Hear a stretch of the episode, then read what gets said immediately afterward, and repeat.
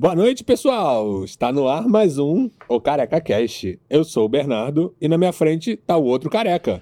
Boa noite, pessoal. Bem-vindos aí a mais uma sexta-feira no nosso Careca Cast, uma sexta-feira de emenda de feriado, né? Segunda-feira feriado. Já agradecendo aí a presença de todos que nos acompanham, agradecer aí Luquinhas. Luquinha tá careca lá, já pode sentar aqui do nosso lado já, Luquinha. Precisamos, precisamos botar o Luquinhas aqui um Senta dia, até aqui. pra galera conhecer o Luquinhas. É, ué. É, Natana, que tá nos acompanhando aqui também. Camila, nossa moderadora. Já Boa tá noite, online. pessoal. Beijo pra vocês, obrigado pela presença e vamos que vamos, né, carequinha? Começando aí mais um. Mais, uma, mais um podcast dos carecas, mais uma sexta-feira. Exatamente. Galera, vocês aí, deixem no comentário o que, que vocês acham, porque a gente tá pensando realmente em trocar pra quarta-feira o nosso podcast. Então, conta aí pra gente o que, que vocês acham de mudar pra quarta, vocês preferem na sexta? Vocês que estão assistindo ao vivo já manda. Fala. Mãe, vai arrumar a mala que você tem que vir pra cá, mãe. Dona, dona Noemi, vai arrumar a mala. Mas não deixa de assistir a gente, não. Deixa é, fica ouvindo a, A- gente. arruma aí. a mala ouvindo a gente. Isso. Isso aí. Exato. E é isso aí, começando mais uma sexta, né? Começando quase fim de ano já. Vamos começar. A galera já tá mandando pergunta aqui já, mas eu tenho uma pra você, careca. Vamos lá, Fim de manda. ano, cara. E aí? Cara, Como que a gente faz com essa dieta, ceia de Natal, cachaça? E aí, quais são as dicas pra esse fim de ano pra gente ter um damage control, Ó, um controle de danos? ótima, ótima pergunta, B. É, primeiramente, o que eu costumo falar para meus pacientes é o seguinte, né? É, a, gente, a gente entra agora num momento crítico né, do ano. É, é, aliás, já começamos esse momento crítico do ano aí há mais ou menos há um mês, um mês e meio atrás.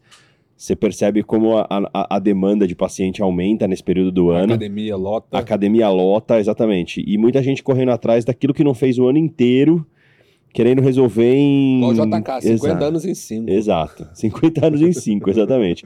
O cara quer resolver 50 meses, que ele não fez dieta, que ele não cuidou do Em cinco corpo, em dias. 5 semanas, exatamente.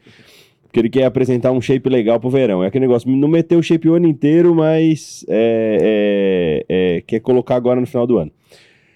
E não dá tempo de fazer isso, né?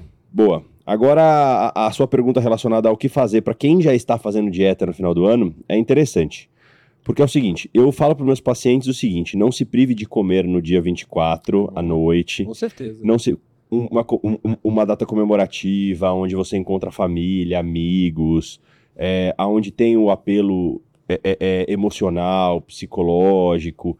A tia faz aquele, aquela comida que você gosta que você não vê há anos. O pavê o que tio do pavê. o tio tá do pavê, junto, que vai, vai- vai perguntar. É, é 15 anos seguidos que ele pergunta se é pavê ou pra comer.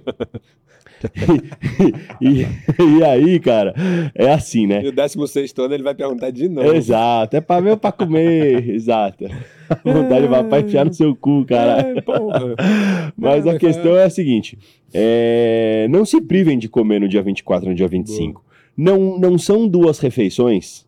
Por mais que você coma o doce, que você toma o vinho, que você toma o champanhe, que você come o, o, o, o, o tender, o lombo, o, O purê de maçã, a- o arroz com, com passas, Arroz que com é passa, pior frango com passa, o com passa, Que exato. com passa, passa com a passa. Jesus amado. Joga passa pro alto de cair, tem passa. Tem passas, exatamente. N- não são essas duas refeições, ou a refeição do dia 31 da ceia de Ano Novo e da refeição do dia 1 de janeiro, a- o almoço de Ano Novo, que vão prejudicar um trabalho que já foi feito há, há- há- há algum tempo, né? Exato. É, você não vai perder o seu resultado, você não vai piorar drasticamente, você não vai engordar absurdamente, porque você comeu livre na, na ceia de Natal, no almoço de Natal, na ceia de Ano Novo e no almoço de Ano Novo. O que as pessoas têm que tomar cuidado é o seguinte: muita gente junta. Eu começo a comer na noite do dia 24 e eu paro de comer no almoço do dia 1.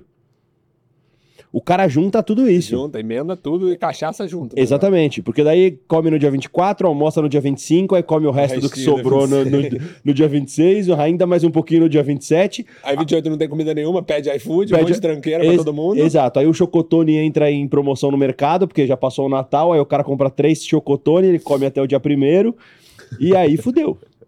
É, Porque se você aí parar é pra fazer uma conta de matemática simples, do dia, vamos supor, vamos colocar do dia 26 ao dia 31, a gente tem em torno de Semaninha, 30 é. refeições. Uma semaninha ali, 30 refeições. São aproximadamente, se você levar em consideração aí quatro refeições por dia, não tô nem falando de cinco, mas tô falando de quatro refeições por dia. As três principais, café, almoço e janta, e um lanche, da tarde, para não passar um tempo muito grande, você está falando de aproximadamente 30 refeições. Por dia, é. Se, vo- é, né? se você se você calorias cada ali de, na dieta. e se você avacalhar em, em, em 30, ca- em 30 refeições, aí você tem um prejuízo. No grande. Exato. Então, inclusive, conselhos que eu dei para os meus pacientes hoje mesmo. mesmo, porque tive né? paciente que me perguntou, pô, como é que eu faço dia 24, 25, 31 e 1? Coma. Come o que você tem vontade. Come a comida lá que a sua mãe fez, que sua tia fez, que sua- sua esposa fez. Sei lá, come, bebe, toma, brinda seu, toma seu vinho, toma seu champanhe, champanhe, exato. brinda, toma sua cerveja. Não tem problema. Passou dia 25 o almoço, volta pra dieta. Dia 26, dieta. Dia 27, dieta. Dia 28, dieta. Dia 31, até a ceia de ano novo, dieta. Deixa pra, pra sair da dieta no jantar do ano novo.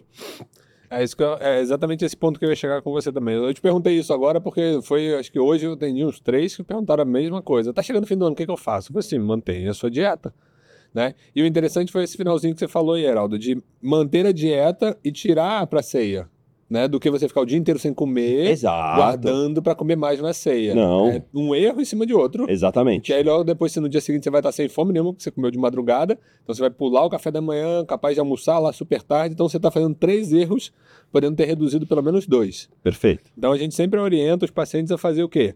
Mantém a dieta, né? Toma seu café da manhã, seu lanche da manhã, sua, seu almoço, seu lanche da tarde, sua ceia, no seu jantar, aí à noite vai lá e faz outra refeição. Você vai comer bem, vai comer até um pouco a mais, mas não vai exagerar tanto, porque você vai estar com uma saciedade um pouco maior. Perfeito. Perfeito. Então- E, e- e, pessoal, lembre-se, tem uma frase até legal, engraçada, que fala: o problema não é o que você faz do Natal ao ano novo, é o É que o você faz do ano novo ao o Natal, Natal. seguinte. Fora aquela galera que pega do, do Natal até o carnaval. Até o carnaval, também, né? Já faz exato. um combo ali que socorro. Exatamente. Então não entrem em paranoia, não façam terrorismo. Comam, É, comam, exato, com moderação, com equilíbrio. E, mantenham-se alimentados e sem excessos, galera. Sem Exatamente. exageros. E sejam felizes. tranquilo. Exatamente. Porque eu vou comer, né? Hein? Ô, Eu, opa, noite de Natal e noite de Ano Novo, eu, eu vou comer, hein? Viu, mãe? Vou comer tudo com passas e canela, que eu adoro.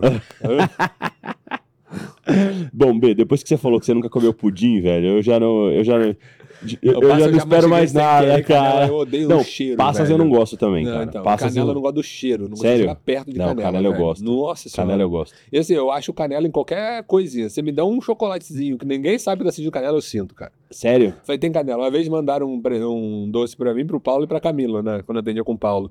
Chegou lá, os dois mastigando, mastigando, eu, na hora que eu botei na boca, dei uma mordida, hum, tem canela. E a gente lendo nos ingredientes, não aparecia canela. Eu assim, eu tenho certeza que tem. Aí o Paulo enfiou os três na boca e ele, é, tem canela sim. Pô, eu dei uma mordida e eu falei, tem canela. Cara, eu, eu canela, me persegue. canela velho. eu gosto, mas Nossa, passas- Eu odeio canela. Nem o passas, o consigo. desgraçado que inventou arroz com passas é um desgraçado. É, Deve ter caído lá, ele falou que era que ele inventou. Deve estar cozinhando arroz e caiu a passa no meio. Eu falo que canela eu fui torturado em vidas passadas, porque não é possível. Eu, não, eu fico arrepiado de falar de canela, velho. Nossa, canela eu é gosto. cara. enlouquecedor o negócio. é Inclusive, bizarro. inclusive, tem um doce de canela, né? Um cinnamon roll, que é um, Uhum. um- pão de canela que, pô, é famosíssimo, conhecido, Passo conhecido pra longe. caramba. Passo longe. Pô, Tem canela. interessante. Ó, a Alessandra já falou que fez um monte, de- tem um monte de pergunta hoje que ela fez o dever de casa. E ela já começou com uma aqui, careca. Posso mandar? Pode, manda aí. Ó, ela teve epicondilite, mas sempre volta a doer quando ela treina peito, ombro e tríceps. E, no- e treino de costas ela não sente dor. É algum movimento que precisa me policiar? Olha, Alessandra, é... eu tomaria cuidado, principalmente tríceps corda, quando você faz uma hiperextensão muito grande do tríceps, que geralmente as pessoas dão um tranco no tríceps, né?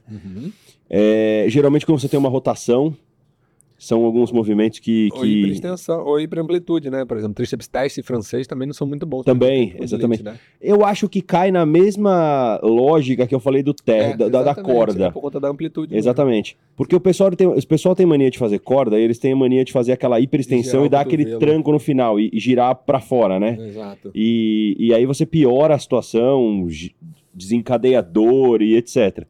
Então talvez tenha que tomar cuidado com isso, né? Essa hiperextensão que você faz e essa rotação externa que você Exatamente. faz. Exato. Então, toma cuidado com, com esse tipo de coisa. Agora sim, não, não, não existe nenhum exercício que você deva excluir.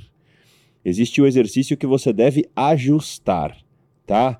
Então, ah, eu faço eu faço testa, que o Bernardo falou, e no final eu sinto dor. não faz até o final, reduz a amplitude, reduz a carga, melhora a cadência do movimento e etc. É. Então, dificilmente a gente vai excluir um exercício É. do seu treino por conta disso, né, B? Lembra que a dor é um sinal de alerta. Se tá doendo, é hora de parar.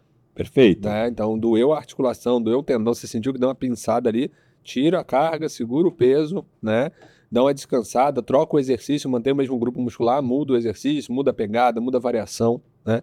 E o outro ponto, Alessandro, que você tem que tomar cuidado é no fortalecimento do seu antebraço, Perfeito, né? Quando você fala que vai, você sente dor no cotovelo, pode ser um desequilíbrio entre antebraço e braço. perfeito. E você também tem que ter um cuidado com a flexibilidade do seu antebraço. Então também é importante que você alongue. Alongar antebraço, alongar antebraço, tá? Todo dia de, pre- de preferência. Vai fortalecer. Agora, dependendo do grau de lesão que você tem, Alessandra, é importante você procurar um ortopedista para ver se esse seu tendão já não está ali com uma microfissura, se já não está com meio, com um rompimento parcial, né? Então, vale a pena a gente observar em relação ao grau de lesão que você está, fortalecimento de antebraço e alongamento, tá? Perfeito. Alessandra, pode mandando suas perguntas aí, não tem problema. fui Já que você anotou casa, já aí, Anotou tudo. vamos mandar Já. bala. Tem mais uma sua aqui, ó. B. Ela fala que ela tem focado muito no posterior de coxa Boa, por causa da corrida, boa. mas percebeu, mas percebeu que começou a ter uma gordura, uma celulite localizada no final do glúteo. O que ela faz? Alessandra, meus pacientes chamam isso de sumbibunda ou bananinha. Bananinha. ba- É verdade, bananinha ou subbunda. Bananinha ou subbunda. Então, isso aí pode ter sido porque você está começando a ajustar o seu posterior de coxa. E ele vem de baixo para cima. Isso, desenvolvendo em C, né? Ele é um C. Exato. Então, quando ele começa a subir, ele chega na metade, ali no terço final, eh, antes de inserir por baixo do seu glúteo, sobra essa gordurinha da região ali. Ele ainda tem que continuar crescendo para poder esticar essa pele da região. Perfeito. E aí eu não sei, Alessandro, se você está em fase de emagrecimento, se você já está no seu percentual adequado, eu não sei como é que você está em relação à composição corporal. Porque, por exemplo, a corrida faz com que você perca densidade muscular. O músculo fica mais flat. Perder essa densidade muscular faz com que o glúteo caia um pouquinho. Projete-se pra baixo, pra não falar bunda caída. Exato. O glúteo vai cair um pouquinho, você vai ficar com um aumento da sua linha infraglútea, Isso. certo? E a bananinha fica um pouquinho mais destacada, Perfeito. tá? E aí, quais exercícios a gente pode fazer, carequinha, para melhorar essa parte de glúteo, de bunda caída? Que você... De bunda caída. Então, na verdade, quando a gente fala de bunda caída, a gente fala para as nossas pacientes trabalharem posterior de coxa realmente, né? Uhum. Então você vai trabalhar lá um stiff, você vai trabalhar lá uma mesa flexora, você vai trabalhar é, é um bom dia, você vai trabalhar uma flexão nórdica. Flexão nórdica é um dos exercícios que eu mais gosto para Isso é pra- difícil, né? É, mas é um, é um dos exercícios Exato, que eu mais é, gosto para posteriores é- de coxa. É errado de fazer. Mas vai dar ênfase nessas, nessas musculaturas. É, é, é, agachamentos, terra, subida no banco. São um exercícios de bons glúteo, que, que, que ativam bem. A gente fala de exercícios monopodálicos, né? Uma, uma perna de cada vez. perna de cada vez. Você desequilibrar a a- o quadril e trabalhar um pouco mais de glúteo médio, quadrado lombar. Exatamente. É isso, dona Alessandra. Manda mais. Agora, foca aí nos treinos de posterior realme- realmente. Foca mesmo, isso é bom. Pra quem corre é importantíssimo esse músculo que freia a corrida, que é o que mais Perfeito. machuca. E é o que vai dar lesão no joelho se você tiver desequilíbrio. Quadríceps forte, posterior fraco. Posterior fraco, exatamente. É uma cadeia, né? Uma cadeia ascendente também. Se Uhum. você tem um, um posterior fraco também, você pode ter um desequilíbrio de quadril. De quadril, e- do abdômen com uma projeção um pouquinho maior. Exatamente. Vai, vai subindo. Boa. De gol parou. Bora. O que mais? Vamos lá, vamos lá. O pessoal falando aqui do ano novo, etc. A Karina França falando que sempre fura dieta e come esses pratos de Natal. Sempre que ela fura dieta e come esses pratos de Natal, ela passa mal. Que, essa, que esse ano ela vai de marmitinha mesmo. Bom, Karina. Bom, bom, bom. Come mais leve, come mais limpo um pouquinho. Pega só o tender, ou sei lá, alguma coisa assim, e mantém a marmitinha ali, uma coisa mais limpa. Excelente. Se você passa mal, senão você faz dieta direito. Porque quem faz dieta direito come alguma coisa por fora já sente que dá um mal-estarzinho, dá uma cólica, aumenta a peristalse, pode ter até diarreia ou, ou náusea, né? É exatamente Hum. isso. Ah, ah, aproveitando já a pergunta aqui, ó, o Christian perguntou o seguinte: o que pode causar tendinite no tibial posterior? Panturrilha, caminhada. Várias coisas. Panturrilha, caminhada, excesso de, de, de, de esforço, muito tempo caminhando, né? Uma fragilidade dessa, dessa musculatura, Um desequilíbrio postural. desequilíbrio postural, uma pisada errada, o tênis errado. Tem muita coisa relacionada a isso, Christian. A gente falou isso semana passada, não foi? Sobre o pessoal que negligencia o tibial. Exatamente, treinar. para treinar. E aí começa a ter a Exatamente. famosa canelite. Exatamente isso. É necessário que você faça um fortalecimento dessa parte do seu, do seu tibial, tanto anterior quanto posterior. Certo? Junto com a sua panturrilha, viu, Christian?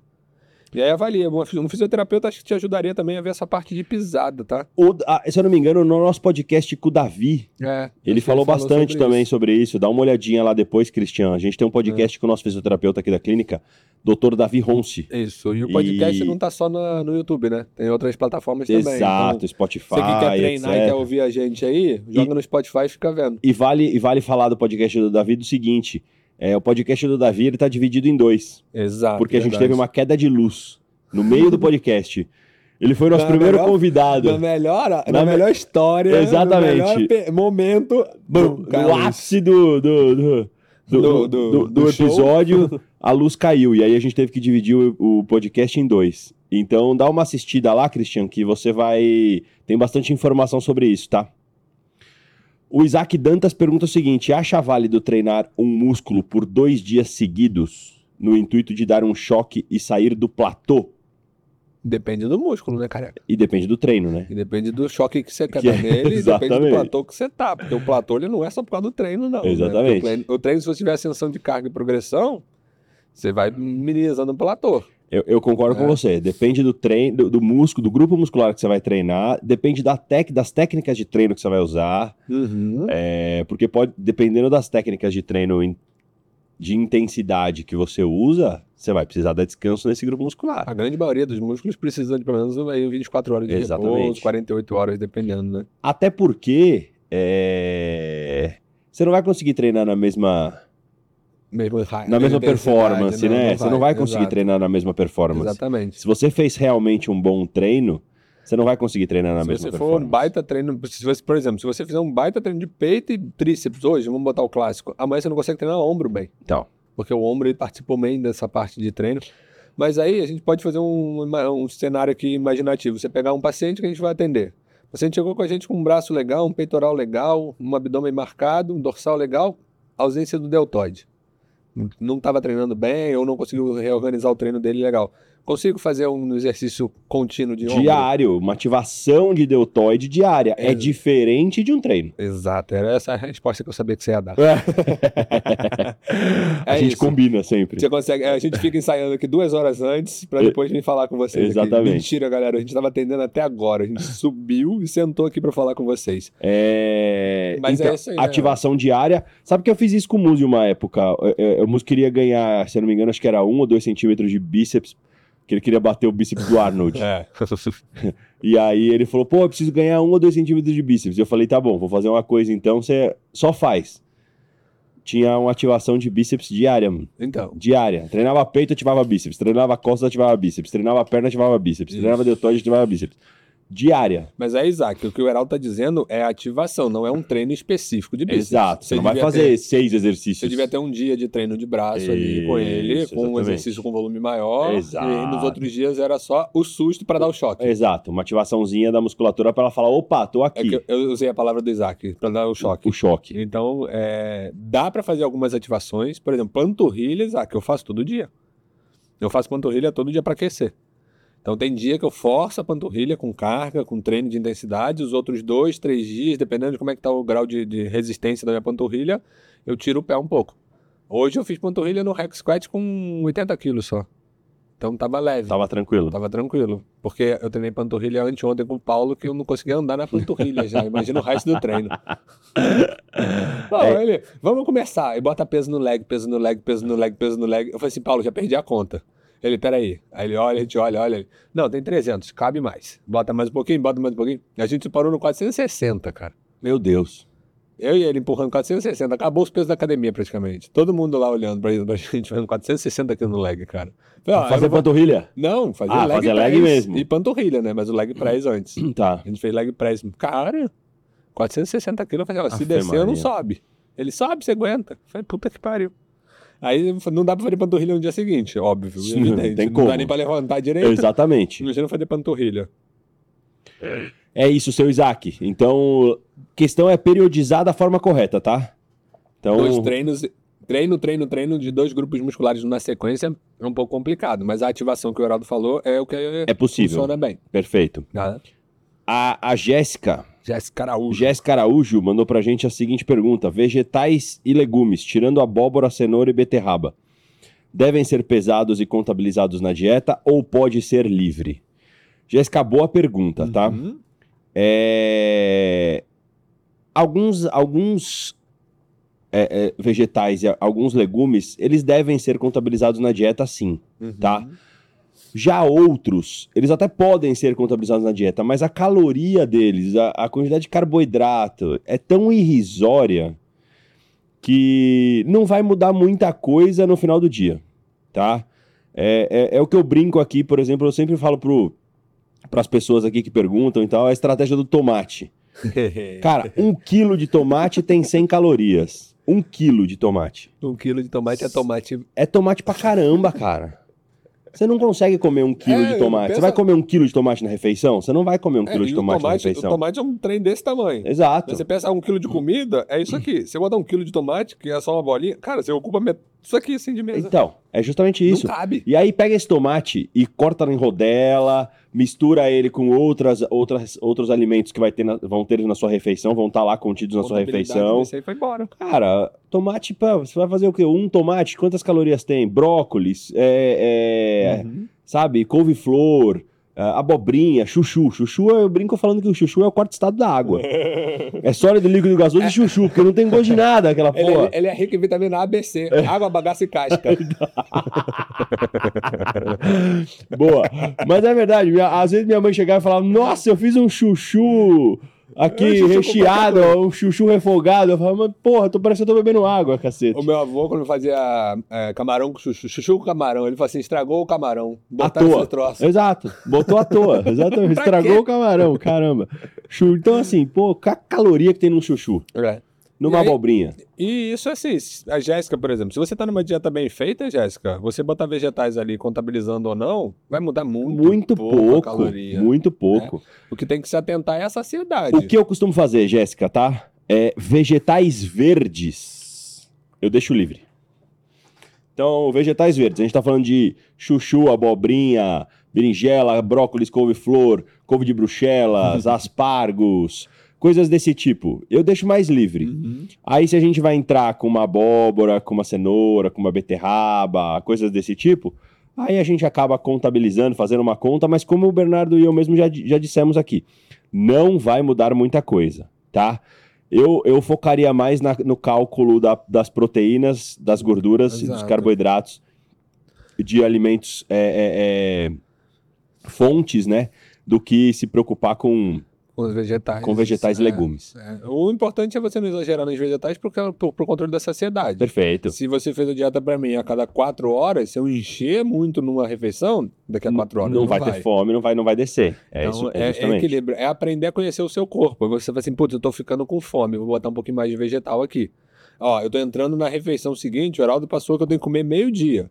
Eu tô indo na refeição das 15 horas, roxo de fome. Da, sei lá, 13h30 eu já tô morrendo de fome. Eu vou ter que ajustar um pouquinho de vegetais ali. Perfeito. Pra dar uma equilibrada na saciedade. Agora, Perfeito. se vocês estão fazendo certinho a dieta, os vegetais foca mais no erro no, no, no bombom, no brigadeiro, no chocolatinho, na birita. É, exa Esses daí você tem que dar mais atenção do que os vegetais, é, viu, pessoal? exato, exatamente. É, boa. Ó, Wilson, Wilson perguntou o seguinte: eu sinto dor dentro do joelho em todos os exercícios que agacho. Quando fica muito forte, eu paro. Wilson, o Bernardo falou uma coisa aqui, cara, que serve muito pra você. Dor significa Sinal de alerta. sinal de alerta. Alguma então, coisa tá diferente dentro do seu joelho. é exatamente, alguma coisa de errado não está certa. Wilson, é, Wilson, quando você fala nessa parte, quando você agacha, que dói dentro do joelho, é muito possivelmente seu menisco. Então, ou ele está inflamado, ele tem um grau de lesão ali. Vale a pena você observar com um ortopedista para ver essa amplitude. Isso que eu ia E aí? E aí, o que, que você pode fazer é agachamento mais limitado em amplitude, né? Ou tira o agachamento fora e faz um outro exercício, um hack squat, um agachamento no Smith, faz uma amplitude maior, menor do que o agachamento livre se você não tem um nível de estabilização bom de quadril e, e joelho, né? Mas procura um ortopedista, vai procurar um diagnóstico aí, fazer uma ressonância, um exame de imagem, pra ver o que, que tem nesse joelho aí, pra pra você também poder tratar. É, porque você precisa tá. tratar mesmo. Essas dores assim, tá, o- o- quando a dor aparece, seu corpo tá mostrando que alguma coisa tá fora do padrão. Né? Dor, fome e sede é sinal de alerta. Sim, né? Você tá com sede, seu centro da sede no cérebro já tá gritando ali que seu, a velocidade que o sangue tá passando tá reduzida. Então ele interpreta que você tá desidratado e aumenta a sua sede. Fome é sinal de que o estoque de energia está começando Tá, tá. a diminuir. Exato. Então, não é para esperar desandar tudo. Ah, tô com uma dor no abdômen, um apendicite. Ah, vou esperar surpurar para eu poder ir para um hospital. né? Então, tá com dor, investiga essa dor. É, exatamente. Ô, Wilson, se você quiser uma, um- uma indicação, cara, Dr. Cláudio Cauano. Uhum. Dr. Cláudio Cauano é o ortopedista que nós da clínica aqui, eu, Bernardo, Musi, é, nós indicamos aos nossos pacientes. Inclusive, Uhum. foi ele. Eu tenho, uma, eu tenho uma cirurgia de LCA, eu estourei o ligamento cruzado anterior e perdi parte do meu menisco jogando bola, jogando futebol. É, já faz alguns anos. E foi o, o Dr. Cláudio Cauano que me operou. E ótima indicação, profissional excelente, de muita qualidade. Então, recomendo, tá? Dr. Cláudio Cauano. Dá uma Boa. pesquisada aí nas redes sociais que você vai achá-lo com certeza, tá? A, Ale- a- a Alessandra falou que é, é a, a bananinha mesmo, B. Falou que é ali mesmo, é a subbunda. A subbunda. Ela falou que ela tem 12% de BF, Legal. pesa 52 Muito bom. e que ela vai trabalhar mais, então, essa região. Tá, é exatamente isso. Então, é uma fase de adaptação ali da parte posterior de coxa. Perfeito. Tá? Daqui a pouquinho essa subbunda desaparece. Perfeito. É justamente. Beijo, Ale. Beijo. Alessandra Manfrinato, nossa paciente, sempre aqui acompanhando a gente. Boa. É, Bora. Boa noite, muito boa noite, bom final de semana pra você aí também, Ale. A Camila falando que além das passas, o abacaxi vem junto nessas ceias de Natal. Tender com abacaxi, cara. É, é abacaxi. É... Cadê? O que dói, Carlos. Roberto, o que dói mais, uma anilha de 20 quilos caindo no pé ou uma paixão não correspondida? Olha, Carlos, acho que... Ah, eu acho, cara, difícil, mas eu acho que uma anilha no pé dói mais. hein? Exato. Acho que uma anilha... Depende, anilha né? no pé você não vai conseguir treinar depois de dentro, Então. então, dói mais um tempo. Agora, se essa paixão correspondida te meter um chifre, aí também vai doer pra caralho. Então. Brincadeiras à parte aí, mas vamos lá, Carlos. Espero que você não sofra por uma paixão não correspondida e nem, nem tenha um- uma anilha de 20 quilos caindo no seu É, pé. e Carlos, não fica triste não, tá calor pra caramba, não é nem bom ficar agarradinho. Vai Então, treinar, fica- mete é, o shape e vai pra pista, velho. Vai lá. Vai pra pista, que é isso que importa. Ainda bem que tem ar-condicionado em casa, quando fica gelado, fica agarradinho. A Vanessa Silva, boa noite. 43 anos, sedentário. Uhum. Fe- fez uso de anticoncepcional por 25 anos. Parou o uso em fevereiro. Perdeu 7 quilos. Vivia inchada e me sentia morta. Uso de DIU com hormônios seria menos agressivo, B? Isso aí é totalmente com você. Não, Vanessa. O DIU é menos pior do que dependendo do qual anticoncepcional oral que você usa, mas ainda assim é hormonal. E esses 7 quilos que você perdeu aí, bem-vindo à utilização do, do contraceptivo. Ele faz você ganhar peso. Faz você ganhar peso, faz você se sentir morta, igual você falou, faz você se sentir eh, indisposta, prostrada, libido baixo, falta de vontade de fazer qualquer tipo de coisa, sensação de cansaço maior durante a atividade física.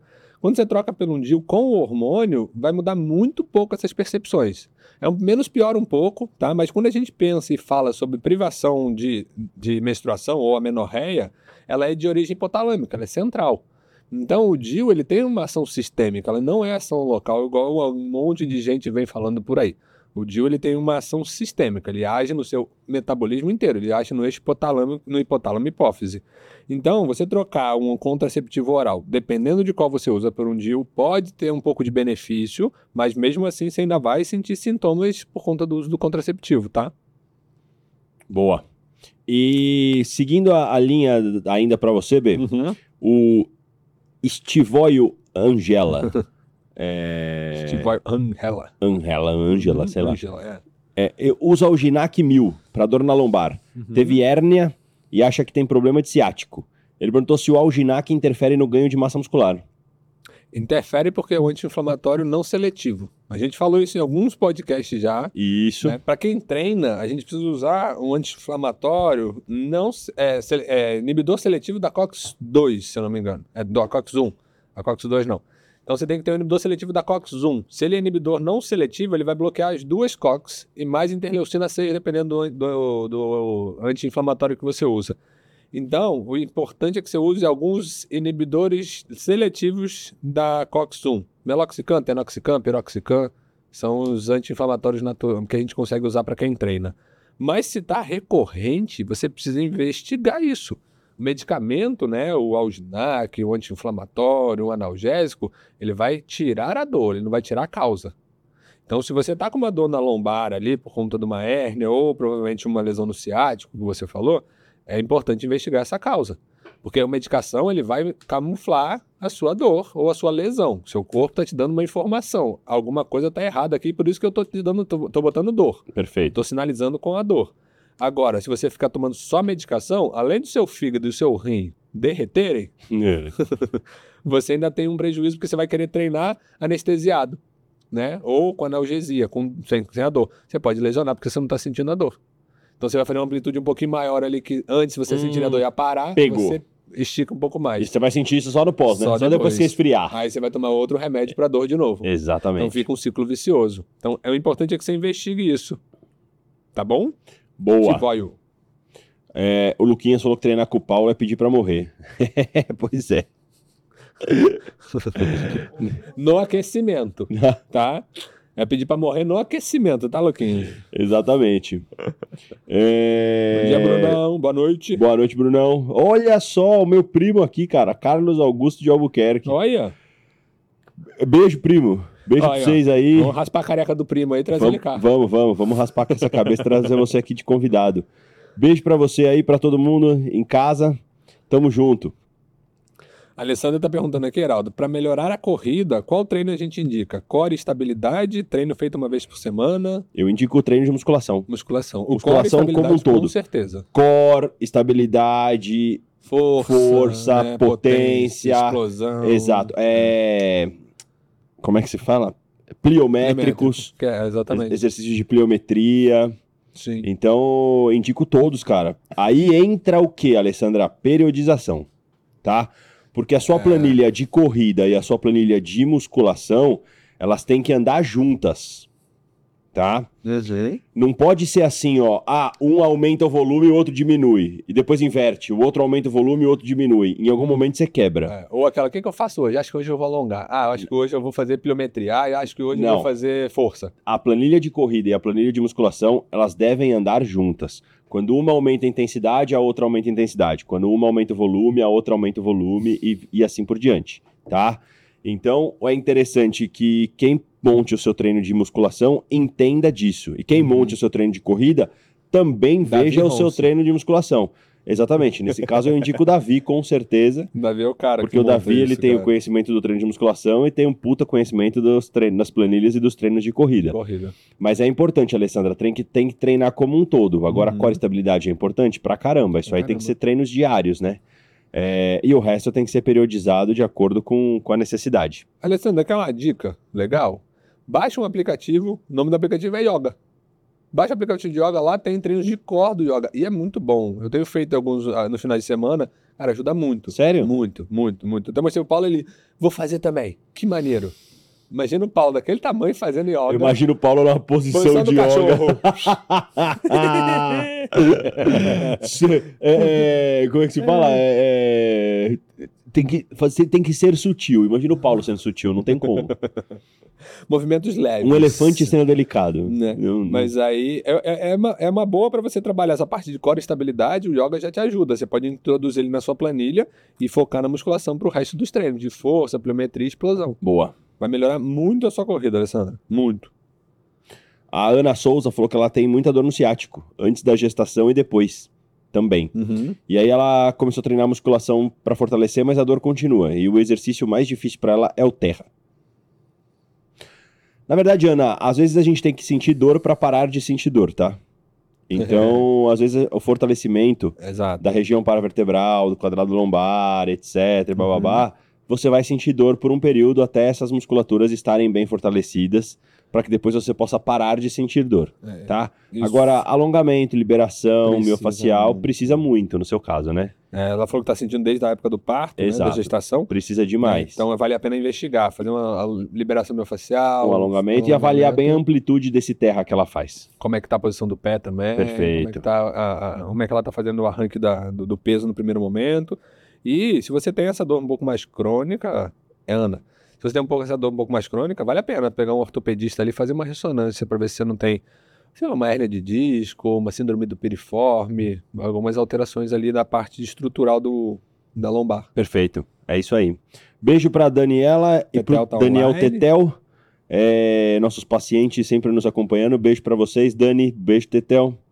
Tamo junto. É, e pode trazer a sobrinha pra treinar, porque eu vi os stories dela pequenininha treinando na academia de vocês aí. Pode trazer ela que pra gente já vai Montar um botar ela na pra linha. Botar um treino pra A- ela. exatamente. A gente já vai montar um treino pra ela. Boa. Ai. O Venilson tá perguntando aqui, ó. Boa noite, careca. Gordura nos flancos e dieta é falta de carne? Sim, E rotina. É exatamente. rotina. Dieta, cardio e rotina. Isso. Então é de fazer dieta com frequência, cardio com frequência e manter É. isso, essa, essa adesão constante. O flanco é, um, é uma regiãozinha que responde muito à parte de ausência de rotina. Você erra as rotinas, você aumenta a insulina, aumenta a glicose, que aumenta a insulina, que retém água. Então o flanco vai água e Captação periférica rápido. de glicose prejudicada, né? Exato, exato. Você aumenta a captação de glicose baixa. Então, a retenção, o aumento da- do pico de glicose faz você acumular gordura e água nessa região.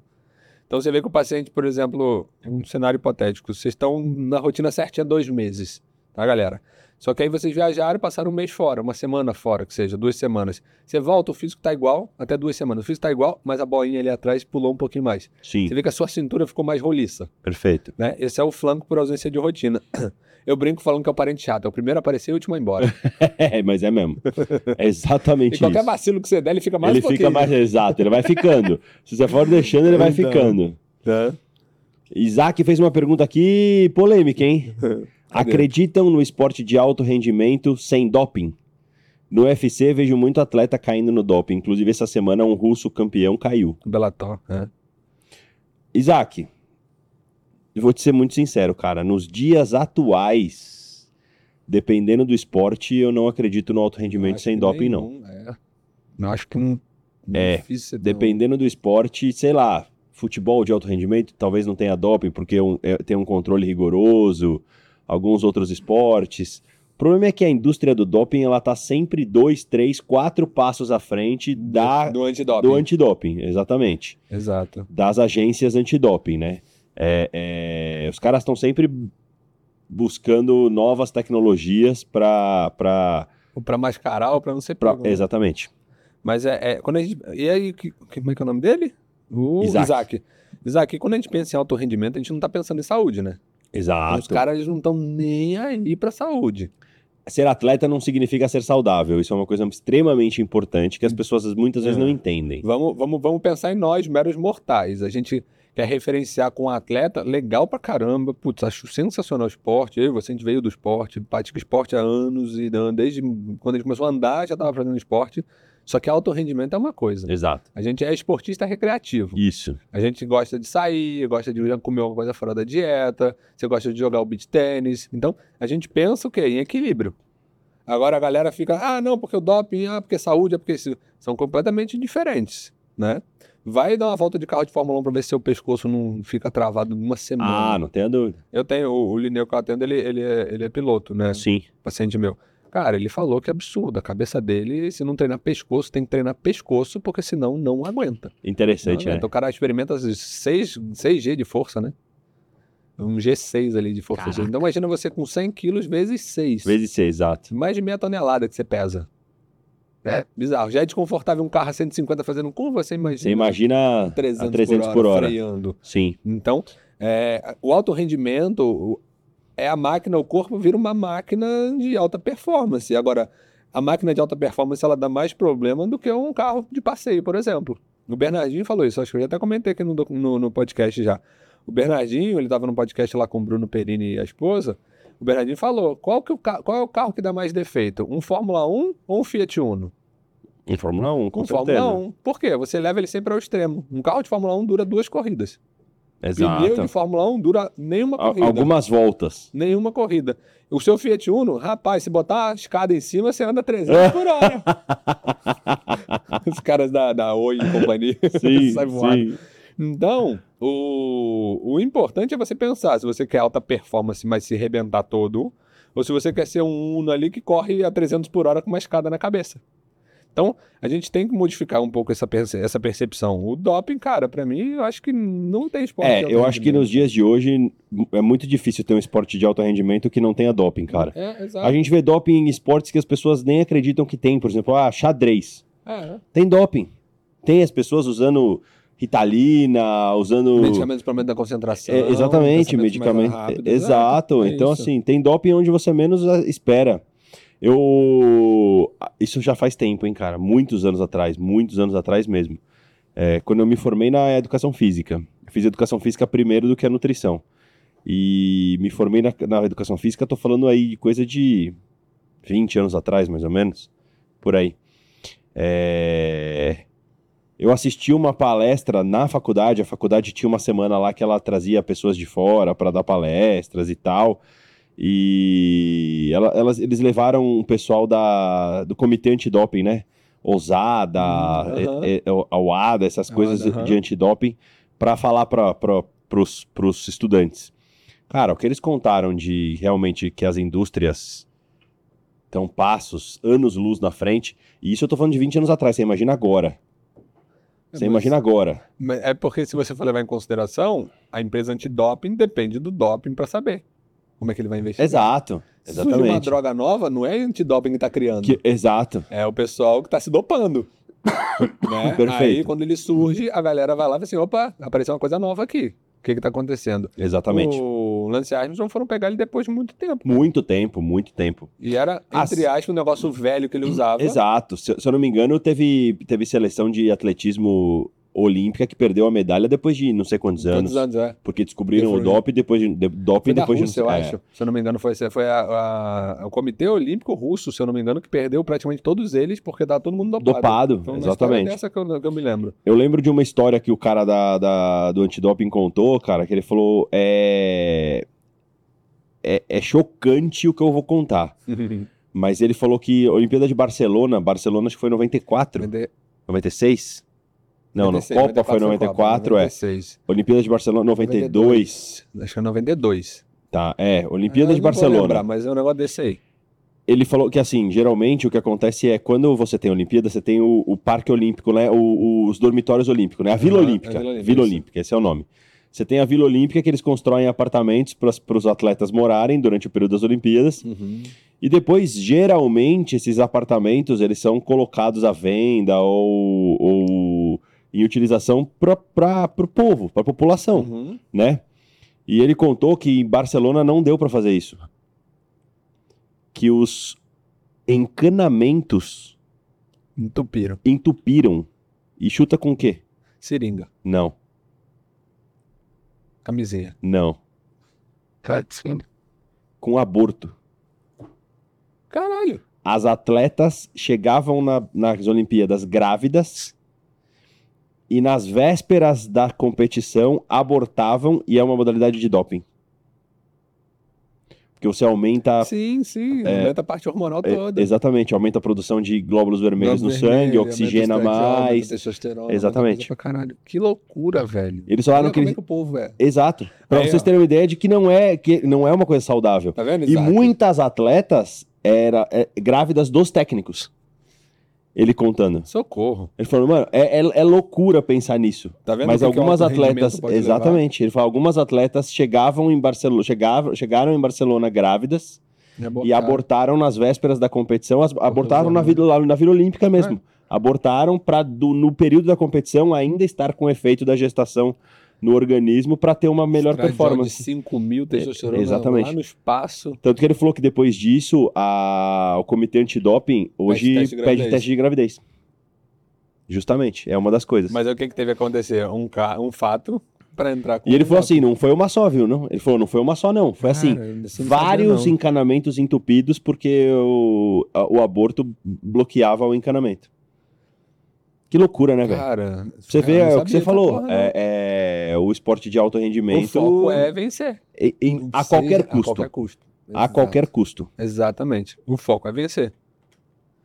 Então é, é bem complicado. Então é isso aí, Isaac. Eu acredito que nos dias de hoje, cara, é difícil. com o cara. avanço da tecnologia, da, da medicina, da, da, da indústria farmacêutica, eu acho que é muito difícil pô, você pega- ter esporte de alto nível Você sem pega, doping. Pega o futebol de hoje, o cara com uma lesão grave, zona de ligamento cruzado, cara, ele recupera muito rápido. Pega o tênis. É? O cara aguenta sete horas uma partida em alto rendimento um mental. Concentração Físico, absurda, o exatamente. braço andando, sete horas de pancada na bola. Exatamente. E sete horas de jogar. Sete horas de qualquer tipo de esporte já é. Um Ironman da vida. É isso que eu ia falar. Um Ironman desse, o cara bate sete horas. Exato. O sete Ironman, os caras batiam 11 horas, 12 horas de prova. Então, olha isso. Então eu- eu não acredito muito, não, Eu viu? também acho que não, viu? Is- É Isaac, né? Isaac, exatamente.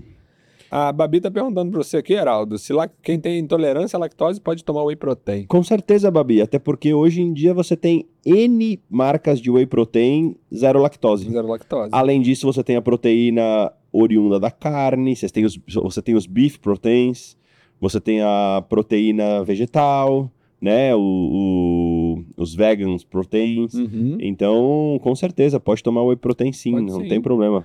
E tem aquela parte da tentativa e erro, né? Porque você pode tomar algum que te dá um pouco de intolerância, você trocar o whey e esse te- não te dá intolerância, é esse que você vai ficar. É o seu nível de intolerância, né? Tem que Exato. ver o seu grau de intolerância. Tem, tem, tem níveis de preparo diferentes de cada Perfeito. tipo de proteína, de whey Perfeito. protein. Então pode ser que um te cause, mas o outro não. Então é, é buscar o que vai te fazer melhor conforto na parte de digestão. Boa. A Dani, a Dani Padula falou que vai mandar, vai colocar o Tetel pra fazer yoga. Dani, por Bota, favor, me eu quero, quero isso que eu ia falar. Eu quero foto, post na internet e marcação no meu arroba, pelo amor de Deus. Que isso aí eu Cara, faço é questão legal, de repostar. cara. Pior que é legal. É, é o meu tamanho, cara. Eu também sou bem troglodita, mas, cara, vamos fazendo. Tô fazendo direto. Ajuda, ajuda bem na flexibilidade e na, na musculatura de cora. Alessandra Luque falou: obrigado, meninos, pelas dicas. Assisto vocês sempre. É, ela tem um personal de musculação, mas o treino de corrida ela faz por conta. Aí ela pergunta: onde é que eu acho o Davi que falaram? É, Davi Ronci. É, a, a Camila botou o A Camila link do botou o YouTube link da- do YouTube do, do, do, do programa dele, do nosso podcast, Aham. mas na própria internet, no, no, no, no Instagram, ele está como Davi. Isso. Se o Luquinhas conseguir puxar o link dele aí, o, o Vai jogar Luquinhas vai jogar nos, nos comentários aí, Alessandra, pra você. E quando você procurá-lo, pode falar que é indicação nossa, fala que é indicação do Heraldo e do Bernardo, Isso. que ele vai cuidar muito bem de vocês. Isso. Pode, de você, pode Totalmente deixar. em boas mãos, viu? Totalmente em boas mãos. Esse, o Davi é o que conserta e desempenha todos nós, né? Tô, tô no Davi toda semana, cara. Toda semana eu tô lá fazendo minha fisioterapia, cuidando do meu ombro. E olha que não é perto pra você, né, Heraldo? Não, porra, longe pra caramba pra é mim, uma cara. viagem, né, filho? Mas vale a pena, vale Então, a pena. Exatamente. Ele é, me o põe, jo- sacrifício vale a pena, ele né? me põe jogando, ele me põe em forma pra jogar Ele de novo. aperta os parafusinhos de volta, né? Exatamente. ele ajusta o carro de Fórmula 1 toda Ele semana. Você, ele bota você na máquina lá, aperta os parafusinhos, vê o alinhamento, balanceamento, como é que tá, e libera você pra corrida. Exatamente. É, é. Carlos Roberto, o que, que vocês acham do açaí? Ele bem calculado pode ajudar na dieta? Com certeza, Carlos.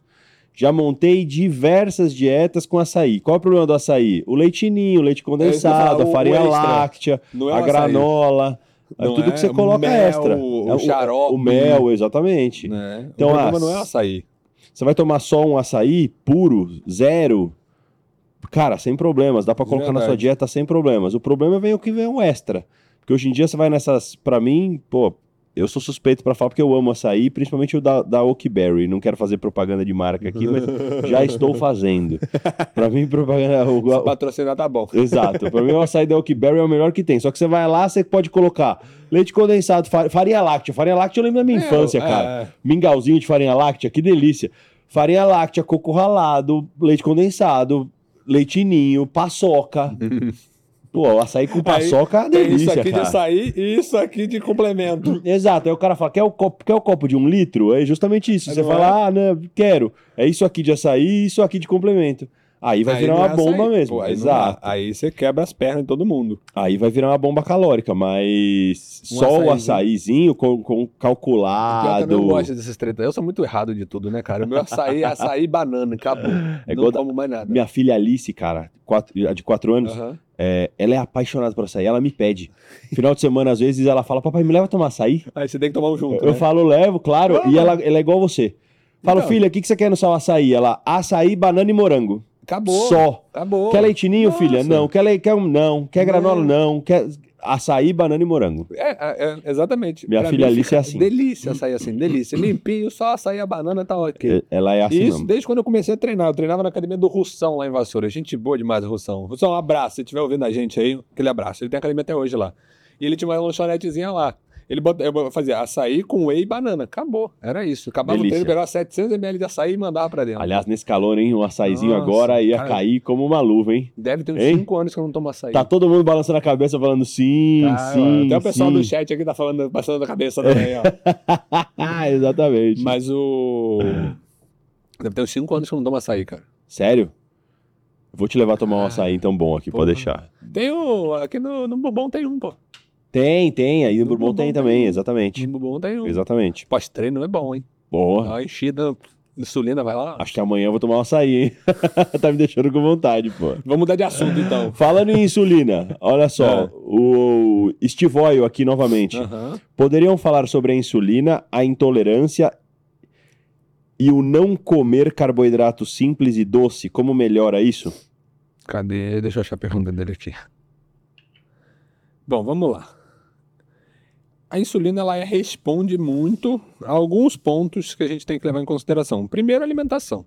Né? Então, se você comer um, um alimento com alto índice glicêmico, você vai ter uma resposta insulinêmica também muito mais rápida. Então, você vai subir a sua insulina com mais facilidade quando você come carboidrato simples, doce, tá? Álcool também vai estimular a subir a sua insulina. E aí a gente ainda tem privação de sono. Uma noite de sono mal dormida você também tende a subir a insulina. E aí o que, que vai acontecer? Glicose sobe, insulina sobe, insulina alta segura sódio, sódio segura água, você fica mais inchado. E aí existem alguns outros mecanismos. A insulina mais alta, já uma resistência periférica à insulina alta já pré-estabelecida, quando você fornece algum tipo de alimento para seu corpo, seja qual for, existe como se fosse um, entre aspas, viu galera, um sequestro energético. O que, que é isso? Você come, come, a insulina capta essa energia e joga direto para o depósito. Guarda como reserva. O ruim disso, seu cérebro fala assim: opa, mas cadê a comida? Tô com fome. E aí ele começa a fazer o quê? Buscar comida. Seu cérebro vai buscar comida. Quem nunca foi lá na geladeira, abriu a porta da geladeira, olhou, olhou, olhou, não achou nada, aí abre o armário da dispensa, olha, não acha nada, volta na geladeira como se num passe de mágica fosse aparecer um bolo de chocolate lá dentro. certo? E qual que é o ruim dessa insulina permanecer alta? Você fica beliscando o tempo inteiro. Sim. Você perde a noção do que você está comendo e você, ao mesmo tempo, não, não tem a saciedade. Então você quer comer o tempo todo. É aquele cara que fica trabalhando no computador com um pote de castanha do lado. Aí quando ele vai ver o pote de castanha acabou. Acabou. Ele botou mais de mil calorias calorias dentro. pra dentro. É. E aí ele vai, nossa, mas comi rápido, eu tô com fome, ele vai lá, faz um prato de comida. Então a resistência periférica à insulina é o que faz você ganhar um pouco, ganhar peso com mais facilidade. Então por isso que a gente precisa fazer o controle, por isso que essas medicações de hoje em dia que a gente vê que a galera tem usado a rodo, né, é para esse controle de insulina. E tem gente usando muito errado, né? Tem gente que tem uma glicose baixa, uma insulina limítrofe ali, que não tem indicação do uso dessa medicação, mas usa. Aí passa mal pra caramba. É Já- verdade. Essa semana eu já respondi isso para mais de 10 vezes. Doutor, não posso usar o Ozempic? Eu falei, não, Não tem indicação, não tem né? indicação. Exato. Porque aí o cara não consegue fazer dieta, passa mal pra caramba. Nossa, eu tô perdendo peso. 90% desse peso perdido é músculo. Aí ele para o Ozempic, nossa, engordei de novo. Assim como antigamente era anfetamina, assim como era o Sibutramina. assim como qualquer outro medicamento que a pessoa use, mas não controla a alimentação. Exato. Vai engordar tudo de novo. Respondido. Tinha Temos um superchat, superchat é. aqui, ó. É do M- MKN Games. Nesse calor, tem risco de entrar no quadro de insolação devido ao calor e aos exercícios pesados? E ele fala que nem toda academia de bairro tem ar-condicionado. O M- MKN, Eu trocaria a insolação por hipertermia. eu, eu trocaria. Maligna exato, além disso, eu trocaria a insolação por desidratação. Também. tá? É, insolação é mais complicado porque para você ter um quadro de insolação, você tem que estar Exposto, Exposto ao sol. E o sol que tá fazendo hoje em dia. Exatamente. Faz mesmo, mas... Mas geralmente as academias elas não são expostas ao sol. Uhum. Você tem, a- pelo menos, ela não tem ar-condicionado, mas você está num espaço coberto, Exato. né? Dentro de um prédio, de um, de um, de um espaço que Uhum. seja coberto. Isso. Então eu, eu trocaria esse termo de insolação, é o que você falou, pela hipertermia e pela hidratação, que aí estariam até ligadas. Exato. Porque se você se hidratar bem, você faz um controle de temperatura. Exatamente. né? Exatamente. E aí, MKN, se você tem uma academia que não tem ar-condicionado, te aconselho a levar uma toalhinha, deixa a toalhinha mais úmida também, Exato. porque você se consegue es- esfriar um pouquinho a cabeça, bota no Perfeito, pescoço perfeito. e tá suando pra caramba, né? Então usa Exato. a toalhinha, usa o papel da academia pra limpar os aparelhos. Exato. Boa, ótima dica. A Não, Camila adorou essa dica aqui. A Camila vai gostar. Camila vai Mas adorar o- essa dica. O verão é foda, a gente transpira muito. Eu transpiro demais. Não, demais. Eu transpiro demais. muito. Eu tenho, eu comprei mais um, um estoque de toalha agora. Chegaram umas cinco toalhinhas lá em casa lá. Aí eu comprei uma chamada toalha mágica. Serve pra enxugar carro. Essa toalha é uma delícia. cara. Toalha mágica, O, sério? o Paulo roubou duas minhas já. Mas já- por que, como é que ela funciona? É uma toalha que ela é, uma- ela é- ela é gordinha, só que absorve água pra cacete. Tá. Pra. Então quando você molha, ela fica geladaça. Aí tu bota na cara. Ah, conheço, Cara, mas conheço, azul, conheço, viu. conheço, Eu te conheço. mostro, eu te mando o link mágica, depois. Conheço. Ela serve muito pra secar carro. Seca o carro muito rápido. Só que eu uso pra treinar. Não, certíssimo. Então, assim, bota uma toalhinha, molha uma toalha, né? Se, ah, não, tem, não quero levar toalha, molha a mão no bebedouro, passa um pouco na nuca ali pra dar uma resfriada, né? Perfeito. Molha a extremidade, molha a mão um Perfeito. pouco, porque dá uma resfriada nisso. Garrafinha com gelinho Uma dentro, com gelinho, uma garrafa bebe com gelo, bebe água. bastante água, exatamente. Exato. É isso.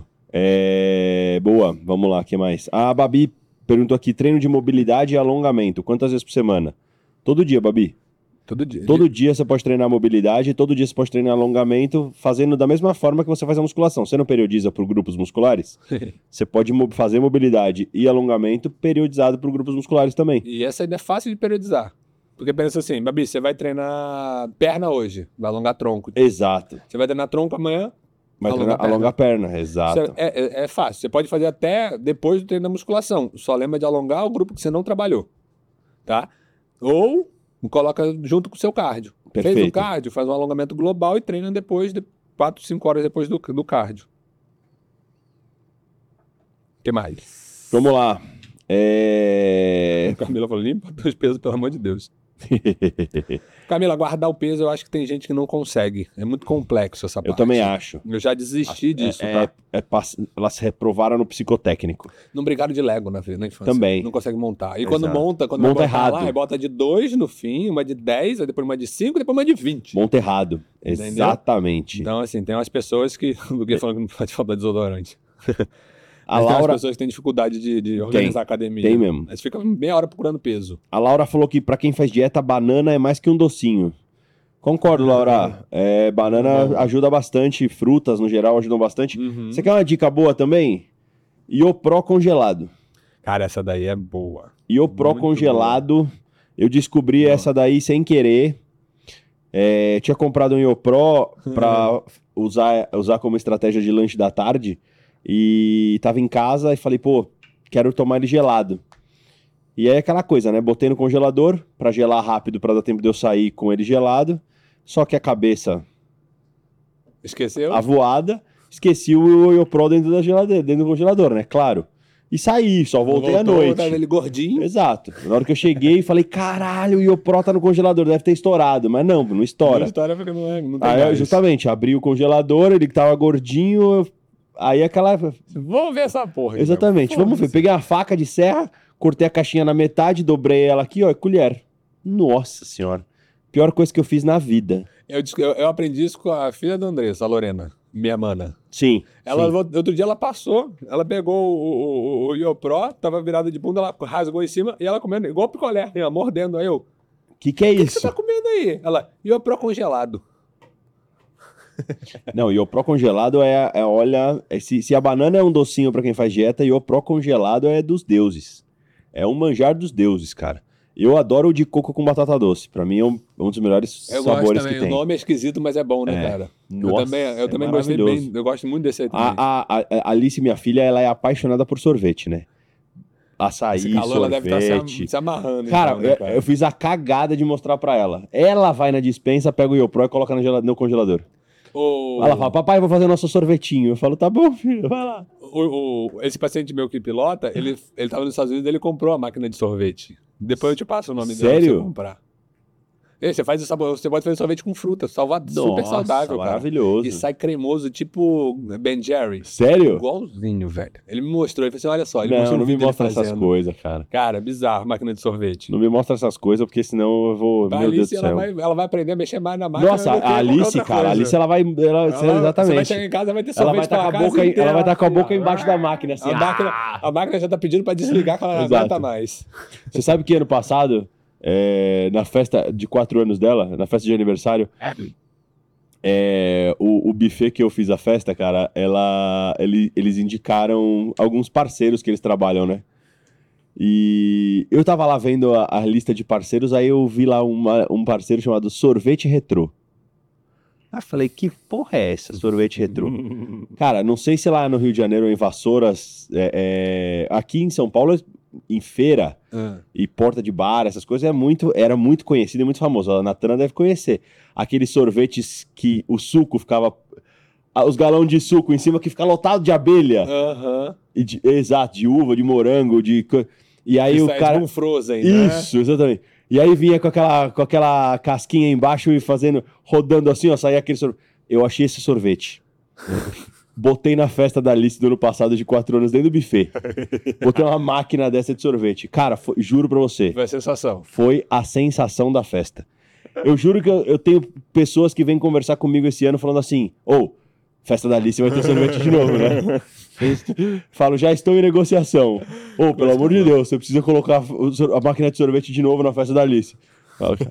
Alice, então, você tem noção, acho que ela tomou uns 12, velho. Da- Ela monopolizou a máquina. Ela, Acho que ela tomou uns- ela tá vendendo. E, Não, e ela, e ela, em- em- ela é esperta pra caramba, inteligente pra caramba. Ela chegava na moça e falava assim: tinha, tava fila pra pegar sorvete. Ela falava, eu sou aniversariante. Passava na frente de todo mundo, a mulher dava o sorvete pra ela. Daqui a pouco ela vai estar assim, ó, 50 centavos pra pegar É, aquele sorvete. Ela é demais, cara, demais. Mas eu já tô em negociação pra, pra botar a máquina que de ter, sorvete né? de Senão novo. não vai ter, a festa não vai ser a mesma. Sensacional. A Babi tá perguntando aqui, Heraldo, além da- do de problemas com a insulina e intolerância, o que eu devo levar, é, o que pode levar à vontade de beliscar algo o tempo todo, mesmo que seja comida saudável como frutas?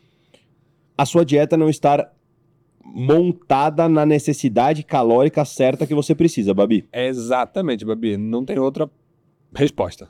Acho que Exato. É isso aí. A sua dieta não tá suprindo a demanda calórica do dia. Você tem uma necessidade calórica, a sua dieta não está suprindo e o seu corpo está te mandando mensagens constantes, como o Bernardo explicou, falando: ó, você precisa comer, você precisa comer, você precisa comer. E aí você vive nesse belisca, belisca, belisca, belisca.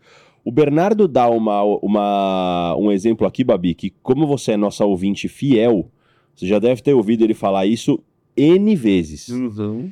Se alguém te ligar, você acabou de almoçar, comeu bem, se alguém ligar pra você e falar, Babi, vamos na churrascaria, sua resposta vai ser não, Não. porque você está saciada a ponto de não querer ir numa churrascaria. Agora, se você saiu de um treino de perna, tá varada de fome, alguém te fala, vamos na churrascaria, você fala, Você tá agora. Por quê? Porque você tá com uma necessidade calórica Uhum. o seu corpo está pedindo para você caloria e nutrientes. Então você vai aceitar o convite. Mas se você tiver acabado de almoçar, dificilmente você vai aceitar o convite. Agora, se o seu almoço foi abaixo do que você deveria comer, você não vai falar assim, putz, eu não vou comer dentro de novo porque eu acabei de comer. Então você vai pro belisca. Exatamente. Aí você começa a ficar beliscando porque você vai assim, não, acabei de comer, não vou comer agora porque eu tenho que comer só daqui a tantas horas, então eu vou ficar beliscando. Então é exatamente, o Heraldo que ele falou, eu acho que não tem outra resposta. É isso aí, Babi. Tem que rever a sua seu aporte calórico da dieta. A galera tá dando altas dicas do, do, do YoPro aqui. Não, ó. a Dani, a É, Dani, ela essa eu dica falar. dela é eu sensacional. Ela falar já me agora. falou, eu já Eu não fiz. conhecia essa não. A Dani é esquentar o Iopro de chocolate. Fala que vira um chocolate quente maravilhoso. Essa aqui é boa também, Dani. Boa. O Carlos Roberto fez uma pergunta assim: quanto mais eu treino, menos dor eu sinto na recuperação. A dor significa que o treino foi bom? Não. Não. Boa, pode falar, B. Vai lá. Carlos, o que você fala aí é, chama dor muscular tardia, né? Traduzindo para o português. Essa dor muscular tardi- tardia, ela não é obrigatória nos treinos. Tá? O que, que é importante de você perceber é que seu músculo foi trabalhado no dia seguinte. Então, vamos supor que você treinou bíceps hoje. Amanhã você tem que estar com aquela sensação do tipo, putz, meu bíceps trabalhei, ele tá durinho, tá cheio, glicogênio, tá mais Sim. inchado. A dor muscular é mais pelo despreparo né? Ou ausência de glicogênio muscular, que acaba um pouco mais cedo, você tem que produzir mais lactato para continuar fazendo contração muscular. Então essa dor muscular ela vai acontecer pelo acúmulo de lactato, pelo destreino, né? Ou pelo despreparo físico. Quanto mais você treina, menos dor muscular você vai ter. Inclusive, você não precisa ser, não precisa ser sentida essa dor. E você só vai sentir um pouco de desconforto quando mexer no treino. E a dor, a dor daquela de início de treino, pode esquecer que se você está numa constância, ela não vem mais não. Exatamente. É, é, é, se você pega peri- an- anos de treino, meses de treino, você já não sente mais dor. Não- não- dificilmente você sente dor. Mas para avaliar, você tem que perceber que o músculo foi trabalhado. Exatamente. Então, por exemplo, treinei perna hoje, tem que sentir que a perna tá É, aquele- às vezes você se mexe na É, cadeira, você exato. fala, hum, tô Exato, sentindo eu falei aqui alguma "Caraca, o treino coisa. pegou." Exatamente. É aquela caramba, o treino pegou. É, né? pronto. Não precisa é, buscar a dor. é isso. A, a Camila, a Camila falou que lá em Minas, Hum. ela ainda acha esse sorvete de máquina em alguns lugares. E ela falou uma coisa que é verdade. É. Mas pra valer, a casquinha tem que ser meio murcha. Senão não vale. E é real, é isso mesmo. Você pegava aquela casquinha, a casquinha ainda era meio murcha. Ô, dizer, mó- morde, ela não faz nem barulho, né? Exato, mó gostoso esse sorvete, cara. Juro, mó E gostoso. Coca-Cola de garrafa. Botou Coca-Cola de, parênteses, de garrafa de vidro. Exato. É a melhor Coca-Cola que tem. Coca-Cola zero, viu, gente? Pelo amor de Deus. Fica bebendo açúcar. a Alessandra falou que nesse calor ela tem tido retenção de líquido. Alguma Uhum. dica? Ela já toma de 2 a 2,5 de água por dia. O excesso de água também faz mal? Retenção. Retenção? Excesso de água não faz retenção. Muito pelo contrário. Exato. Excesso de água libera a retenção, né? Porque o corpo ele abre mão daquilo que está sendo colocado para ele. Fala pra ela quanto de água a gente deve consumir no dia, Geraldo. De 30 a 50 ml por quilo corporal. Tá? Essa é a recomendação de ingesta hídrica adequada. Então, de- cabrinha de 100 quilos tem que tomar de 3, três a cinco litros. Levando em consideração que se você treina, é sempre no perfil mais alto, né? É, então, exatamente. assim, se você treina, você vai fazer a conta de 0,5. Exato. Se você não treina, você vai ficar ali entre 0,3, 0,4 e etc. E, um, e um- uma observação importante disso é: ah, se hoje eu bebo um, não adianta que você colocar cinco de uma vez. Não, Tá? tem que ser Você gradativo. vai hemodiluir. É, então vai devagar. Você tomar um hoje, começa com um e meio por uma semana. Porque esse mês você vai jogar todo fora. Você vai aumentar a sua diurese, você vai assim, nossa, que saco, não aguento mais beber água porque eu tô indo no banheiro o tempo todo. Aumenta meio, sustenta, depois aumenta mais meio, porque o seu corpo ele aprendeu a viver com um litro. Se ele aprendeu a viver com um litro, se entrar 500, ele vai jogar fora. Porque ele não está adaptado com aquilo. Perfeito. E aí, se você for ins- insistindo colocando cada vez mais um pouquinho de água, você vai adaptando, o corpo vai utilizando melhor, vai redistribuindo essa água e vai parar de acumular, Alessandra. O problema da retenção é quando falta água, o corpo tem que acumular o que, tá, que você está fornecendo, seja de alimento ou seja da própria água que você está bebendo. Então você começa a acumular água para fazer reserva. Quando você está bem hidratado, você não faz essa retenção. Você não fica inchada por conta da água, porque você está com uma diurese boa e o aporte de água está legal. Perfeito. Funciona para alimento também. Se você fraciona e come de forma regular, você não precisa fazer estoque de gordura. Exato. Então, se você deixa de fornecer energia alimentar ou água, seu corpo vai estocar. Ele não sabe qual é a próxima vez que você vai beber água. Exatamente. Né? Exatamente. Ouviu, mãe? Serve para você. Minha mãe bebe meio copo d'água no dia. É, é um cacto. É, é tipo, é, exato. Ela bebe água e passa o resto do calor do verão inteiro sem água. Uma coisa que eu ia complementar a sua, sua resposta, Bé, era o seguinte, a Alessandra, que ela fala, nesse calor tenho tido retenção de líquido, alguma dica? Ô, Alessandra, como é que tá a sua alimentação? Como é que tá seu aporte de sódio? O que você tem comido de industrializados, embutidos, coisas desse tipo? Porque isso também propicia um aumento maior de retenção hídrica pela, pelo, pela, pelo alimento que você está comendo, né? Exatamente. Então também não adianta só olhar para a água, mas eu tô bebendo shoyu quando eu como comida japonesa, eu tô comendo embutido pra caramba, salame, Bebendo presunto. pouca água, tá Exato. calor pra cacete. E aí já e, era. aí, e aí já era. Já era, vai reter mesmo. Eu tava lendo a receita do ovo frito games. Ovo frito games. Tá vendo aí? Iopro mais gelatina sem sabor. Mistura metade de um saquinho de gelatina em 50 ml de leite morno para hidratar e depois mistura pra, no Iopro. Geladeira, e vral. Ovo frito, eu vou fazer amanhã. depois te conto. Hoje é o dia da Ana Maria Braga do- do- dos carecas aqui, Vou- ó. Várias então- receitas. o Luquinhas é o Louro José. Aí, Luquinha. Vem pra cá, Louro José. O Louro José é careca também, viu, gente? Então, ah, boa. É, eu vou fazer amanhã ovo frito, depois te conto. Olha essa. Porra. Imagina. Nossa, deve ficar bom, hein? Tô imaginando aqui. A Rosana falou: eu poderia saciar minha fome aumentando a qualidade de feijão. A a quantidade, de deve feijão ser. No almoço? De feijão no almoço? Rosana, Poder pode. poder pode. Tem que ver se cabe dentro da sua necessidade, da sua conta, da sua dieta. Porque o feijão é carbo, Porque- vai aumentar a caloria. né? Exato, feijão é carbo, aumenta a caloria, tem um Uhum. pouquinho de proteína também, mas é mais carbo e aumenta a proteína.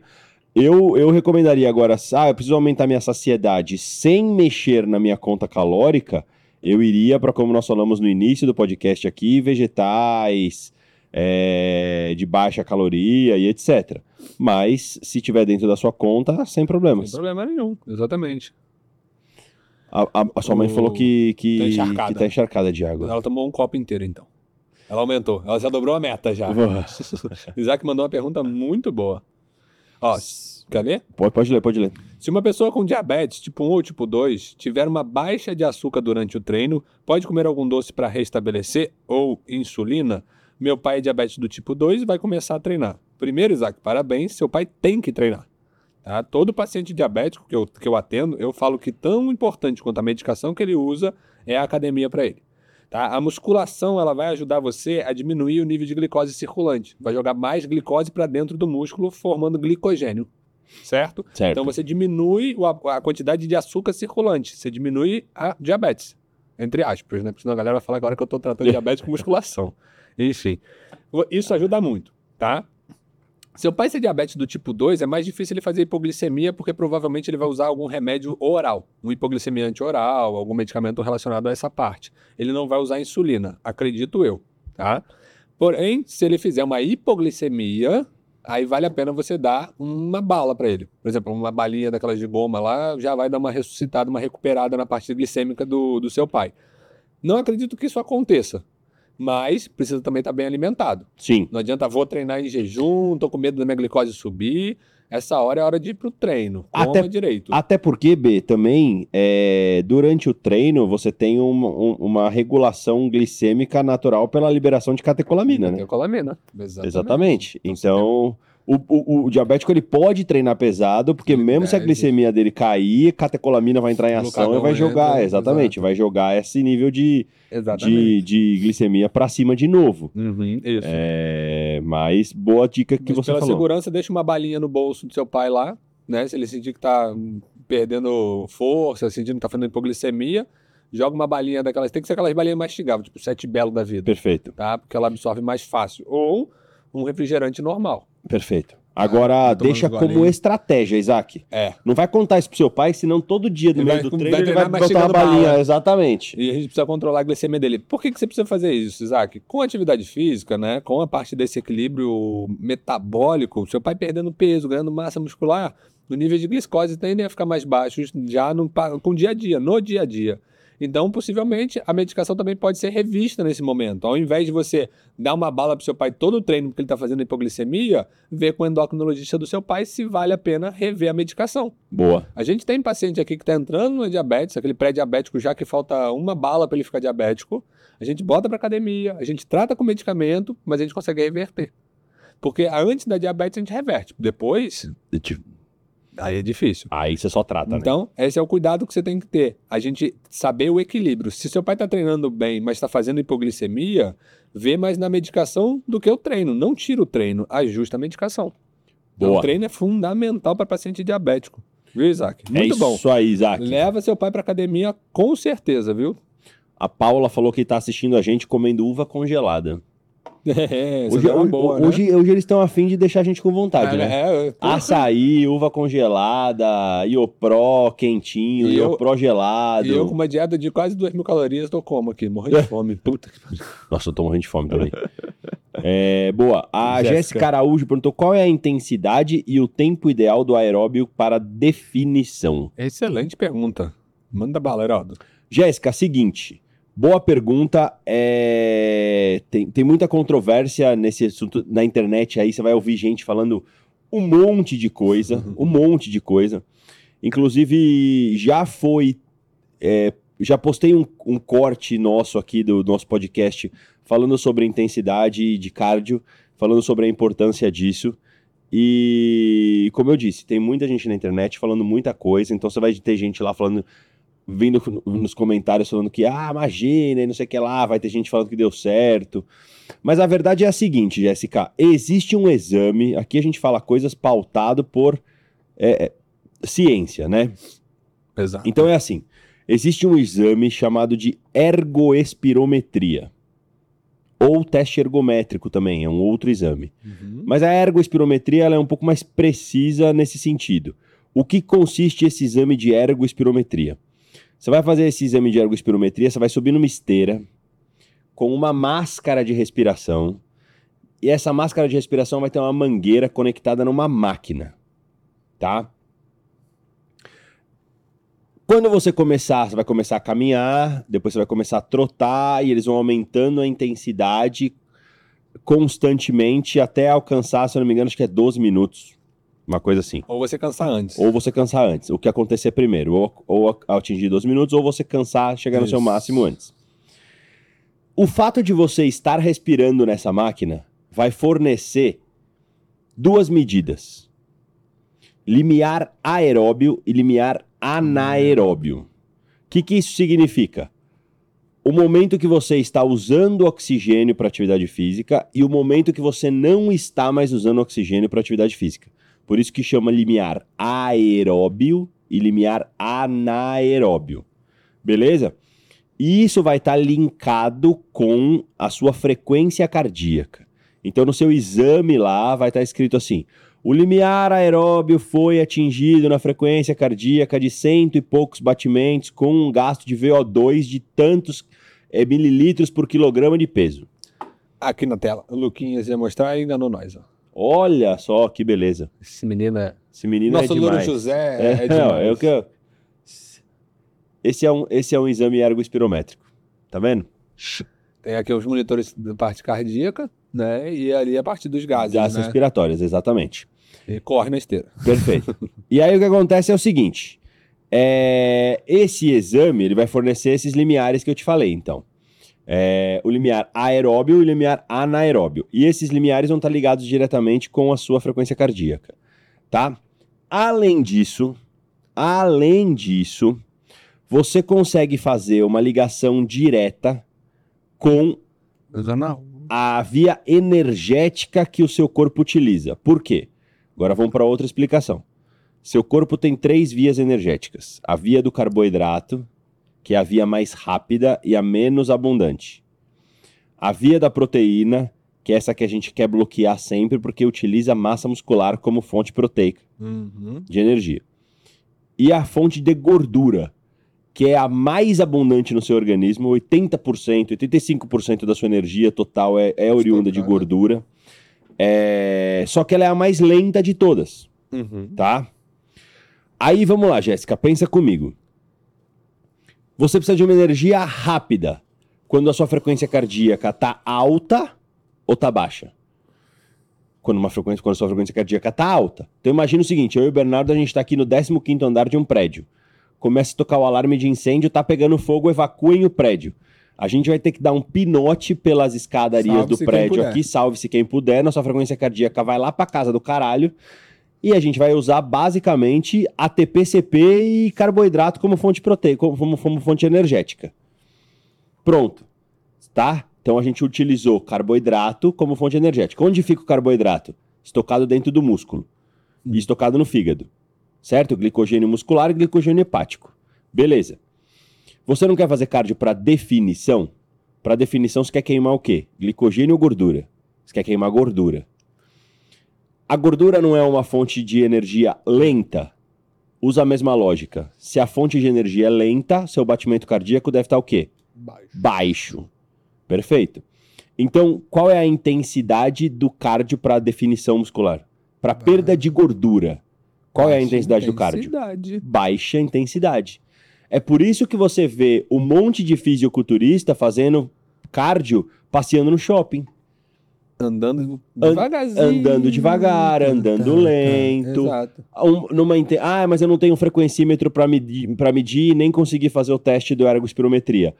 Caminhe numa velocidade que seja possível você conversar. Caminhe numa velocidade ficar ofegante. que você não fique ofegante. Exatamente. Uhum. tá? Que você vai estar fazendo cardio na intensidade correta. Além disso, você perguntou qual é o tempo ideal de cardio. Os estudos mais recentes, né, B? Falam em 120 minutos semanais, é isso? 120 a 150. Tem uns agora já com 300, cara. Sério? 300 minutos na semana.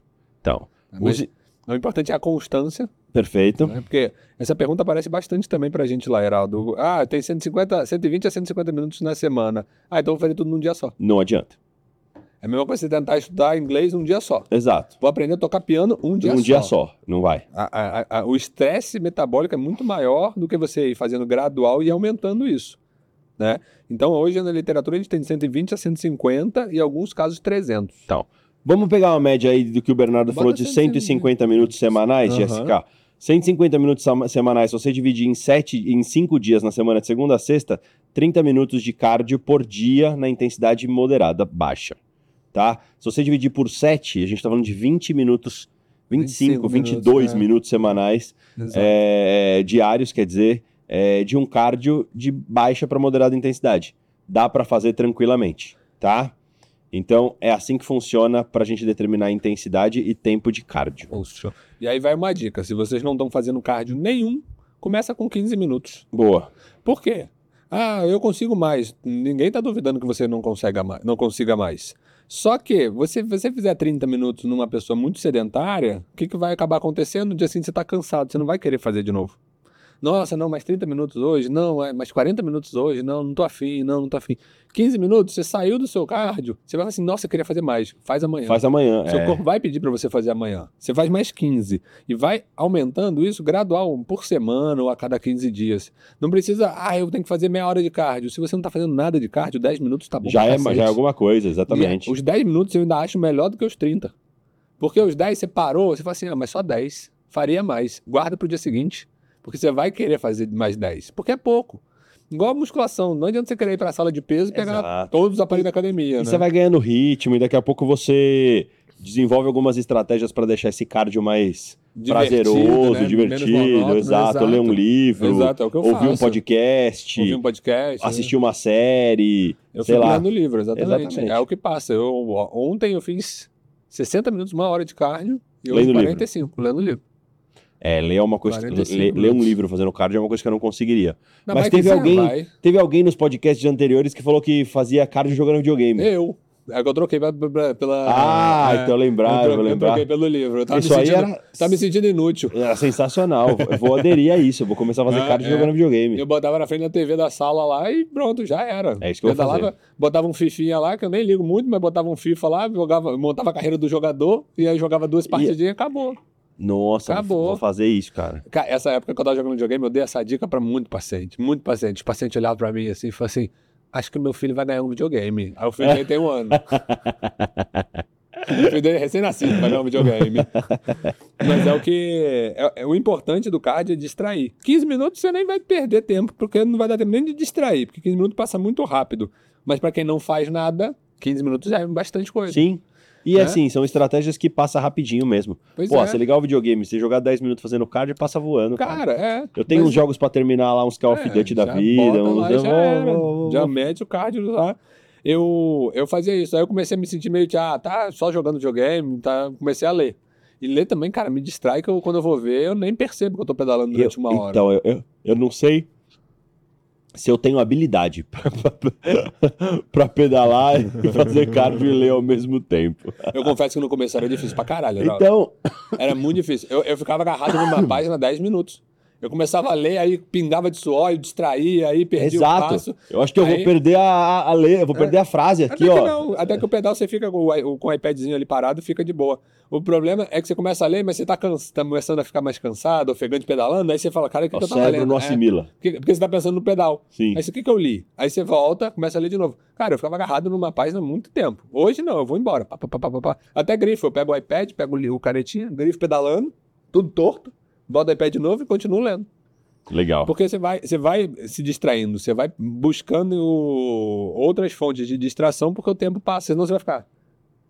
Né? 15 horas olhando o telefone. Ah, olha, eu tô pedalando a meia hora. Aí você olha, e dois minutos. É, nossa, isso é Cara, terrível, cara. É, é enlouquecedor. terrível. É, isso é enlouquecedor. Você fala, enlouquecedor. caralho. Aí você começa a fazer conta, né? Exato. Cara, ainda falta 18 minutos. Cara, Não, é, essa é a 20 pior minutos. coisa. Você pensar no, no, No quanto de trás pra frente, quanto falta, Quanto falta? isso né? é desanimador pra qualquer pessoa. É a melhor forma que você pode fazer. O meu, ele, ele é cada. Ele é, com 30 minutos, ele vibra no meu, no meu. Meu relógio vibra no braço. Então já sei que completei 30 minutos.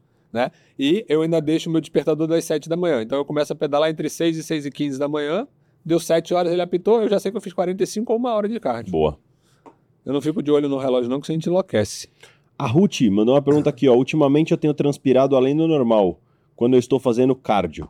Isso pode ser considerado um metabolismo acelerado? Ruth, ultimamente tem feito muito calor, eu não consigo te falar sobre isso, se é o metabolismo que está acelerado, tá? Mas o que você fala em relação à transpiração excessiva, a gente chama de termogênese adaptativa. Você está ali querendo equilibrar o, A temperatura corporal. Exato. Eu não consideraria um metabolismo acelerado, não. É, ainda mais nesse períodozinho que tá muito quente, muito quente. Então, assim, é, é sudorese porque você está equilibrando a temperatura do seu corpo. Então tem que ficar na média ali de 36, 30, é, 36 É, graus é, Celsius. É interessante, Ruth, e até a sua pergunta, para a gente poder conversar um pouco mais sobre isso, pelo seguinte. ah, as pessoas, elas têm, a, a- a- às vezes, a, a falsa impressão de que, assim, ah, eu suo muito, então eu tenho metabolismo acelerado. Eu como, não engordo, então eu tenho metabolismo acelerado, ou vice-versa. Qualquer coisa que eu como, eu, tenho, é, eu engordo porque eu tenho metabolismo lento. Então, ah, eu, tô, eu, eu, eu cheguei numa certa idade, meu metabolismo fica lento. É, não, é tão, não é tão fácil assim que funcionam as coisas, tá? É, não é porque você sua muito que o seu metabolismo é acelerado. Não é porque você come e não engorda que o seu metabolismo é acelerado.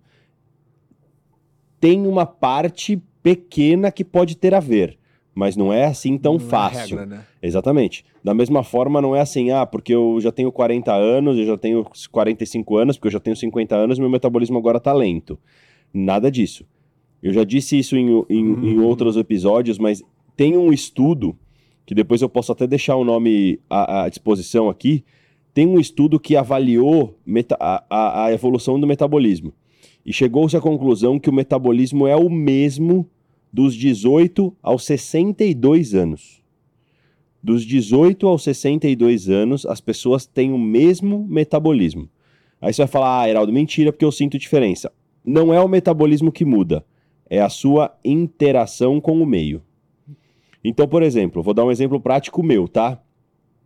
Com 18 anos, com 19 anos, eu era atleta, jogava a nível profissional, eh, não tinha filhos, ta- tava na só me dedicando a estudos e à minha carreira profissional de atleta, comia super bem, treinava 6, 7 horas por dia, dormia super bem, morava com meus pais, então tinha quem fizesse as coisas para mim de cozinhar, não me preocupava com absolutamente nada, me preocupava em estudar e treinar e performar na minha carreira profissional. Isso eu tô falando com 18 a 20 anos de idade, beleza. Hoje eu tenho 40 praticamente, 39. Hoje eu tenho duas filhas, eu tenho que trabalhar das 8 às 18. É, minha filha tem 10 meses, ela acorda de madrugada, não é toda noite que eu durmo bem. Eu não treino mais como eu treinava antes. Eu não como mais como eu comia antes. Então, assim, foi meu metabolismo que mudou? Não. Foi a minha interação com o meio. A minha rotina e tudo que me engloba mudou. Eu não tenho mais a rotina que eu tinha com 20 anos de idade. Entendeu? Agora, se você tirar completamente essas, é, essas variáveis Externas, né? externas, é o mesmo metabolismo dos 18 aos 62. E o estudo ainda mostrou que depois dos 62 anos o metabolismo cai 0,7% por ano, o que também é irrisório, tá? Então, não se pegue nessas desculpas esfarrapadas e fáceis de dar, né? Ah, eu engordo porque eu tenho tireoide. Eu também. Entendeu? então, é- essas coisas Não, é. não funcionam e não Sim. são bem assim que funcionam, tão simples, tá? A, maior, a maior dificuldade do envelhecimento, Geraldo, é a manutenção, cara. Por conta das modificações do dia a dia. Você com 19 anos, é, o seu foco era o tênis, Exato. né? Agora, você com 39, seu foco tá longe de ser o tênis. Né? Então vai mudando o foco, vai- mudando a sobrecarga, vai mudando o estilo de vida que você tem, vai mudando a alimentação que você tá. O que é o mais difícil é a manutenção. Manutenção porque as células vão perdendo o poder, o poder de renovação. Sim. Então, você consegue evoluir muscularmente normal. Se você com 20, você com 50. Eu falo que eu gosto muito mais dos meus pacientes 50 a mais do que meus pacientes De 20. mais baixos. Porque, cara, os caras têm uma resposta igualzinho às de 20, só que eles sabem o que estão fazendo. Sim. A molecada não tá fazendo tudo e mais um pouco. E aí, esses caras eles evoluem super bem. O difícil para eles é mais fi- fixar, segurar a musculatura. Então, um cara mais velho, ele perde músculo mais fácil. Né? Não quer dizer que ele perdeu o metabolismo, que o metabolismo tá lento, que nada. É porque a capacidade de reorganização celular dele É diferente. muda um pouquinho, Sim. entendeu? Mas o cara rende bem. Eu tenho paciente que treina bem pra caralho, pega peso pra cacete, músculo pra caramba, com 70 anos. Perfeito. A gente atende um do Rio que também tem um físico sensacional. Sensacional. Tem 72. Eu e você que a gente atende Sim. ele. Ele manda foto. Ele pedala também, mora em Ipanema. Gente boa pra caramba. Gente boa pra caramba. Atendi ele esses dias. Foi ele veio com você, depois veio comigo agora. É mesmo? É.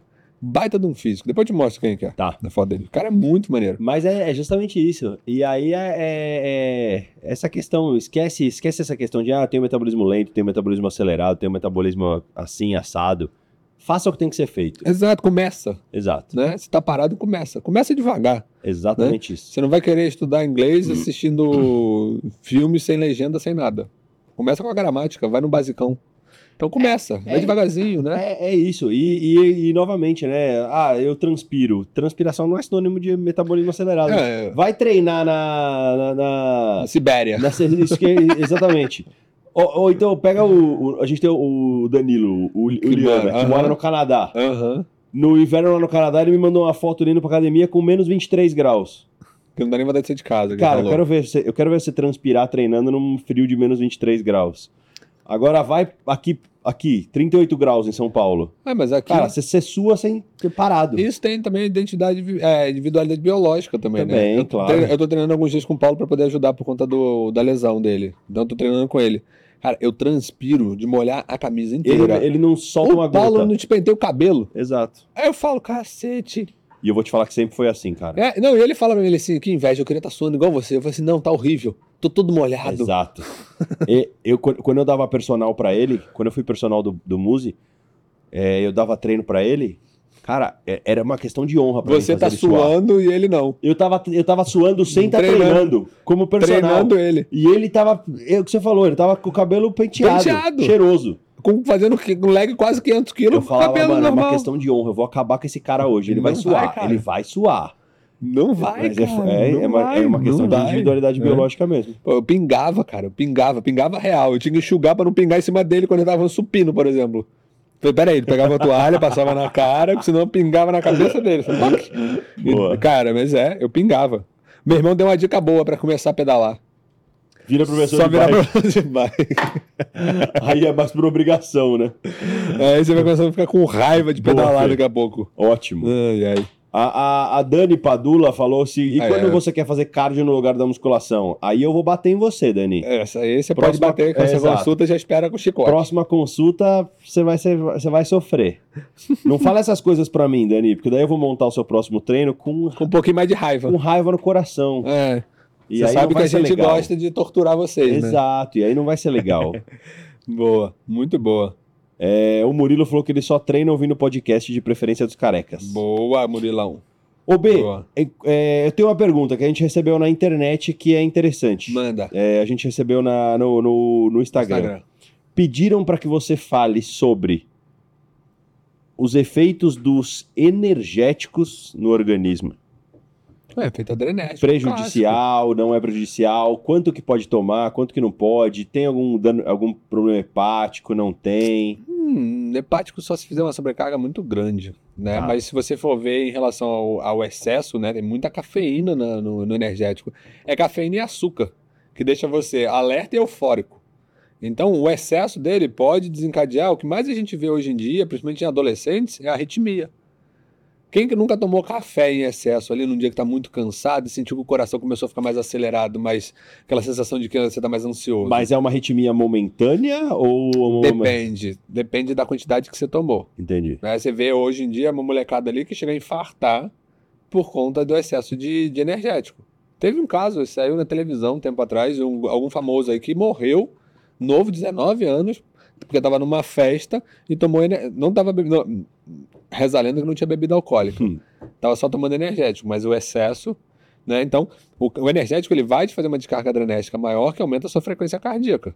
O risco do aumento da frequência cardíaca, se ela for permanente, constante, você não conseguir regulá-la de volta, você pode entrar ou numa fibrilação atrial ou numa arritmia, e você pode fazer um infarto. O infarto porque falta sangue que volta para o coração, para as coronárias. Porque a frequência está tão alta que o sangue não está conseguindo, conseguindo. retornar. E aí você, na hora de bombear, o sangue não desce para o coração. E aí você acaba tendo um infarto ali isquêmico. Não é por trombo, não é por nada, é pelo excesso da frequência cardíaca. Caramba. Então, o, o- o energético ele é ruim. E a maioria deles vem com açúcar. E muito Sim, açúcar, sim. cara. E muito, não é pouco açúcar. É docinho, é gostoso, né? Mas energético, é, ele é complicado. Eu coloco sempre no máximo um por dia. Não passaria disso. Cara, eu quando dava plantão pra caramba, eu tomava. Meu carro vivia com energético. Nossa, cara, era- é- chegava o coração acelerar de, de, de falar assim, cara, tô ansiosíssimo. Eu- eu- Tô tremendo, tô acelerado, tô pilhado. Então é, é- energético não é um negócio assim, simples. Ah, se vou tomar energético, eu tô um pouquinho cansado aqui. Porque a, a cafeína com, a, com açúcar pode te estimular e você pode ter um evento cardíaco ali. Eu, eu tenho um amigo, Rodrigo, não sei Fácil. se ele tá me assistindo aqui agora.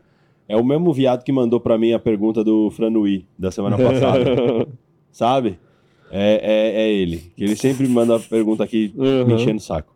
Mas meu amigo de infância, a gente se conhece há, há mil anos. E a gente treina junto, 6 horas da manhã, o beach tênis. Uhum. É o café da manhã dele, um energético. Todos os dias. Mas puro, sem Ele nada, compra de comida, caixas nada. e caixas. Puro, sem nada. Ele chega, a primeira coisa que ele toma do dia é o energético. Se- Ou um energético de melancia, ou de açaí, ou esse natural, de melancia tem normal. açúcar pra caramba. É o que É, minha esposa mais gosta. Ou normal. Cara, todos os dias de manhã. Primeira coisa, ele chega pra Barriga treinar, vazia, barriga vazia, Isso. ele chega pra treinar com o energético dele. a insulina dele tá como? É, Então, eu ainda falo pra ele, falo, Rodrigo, isso aí um dia vai te matar, velho. É, é, é. Imagina, isso aqui é meu café da manhã pra me deixar ligado. Mas se ele tomando um e treinando beat, não vejo tanto risco pra ele, não. Não, e ainda- Mas é foda e- a barriga E vazia ainda, açúcar, tem, cara. e ainda tem um efeito placebo, velho. Porque o dia que ele não toma, que ele esquece, É, ele então, não quer- ah, meu, meu energético acabou, ou então eu esqueci de comprar. O bicho treina que parece um. Não treina, não né? treina, ele cara. fica Nossa sentado na beirada da, quadra, parece pegando bolinha. Que ele tá empacado, velho. Fala pra ele, pô, Rodrigo, vamos, cara. Ai, não tomei meu energético, tomei o Parece que ele tem uma filha de sei o que 10 lá. meses que acorda de madrugada. Parece. Parece que ele tem uma filha de 10 meses que agora de madrugada, cara.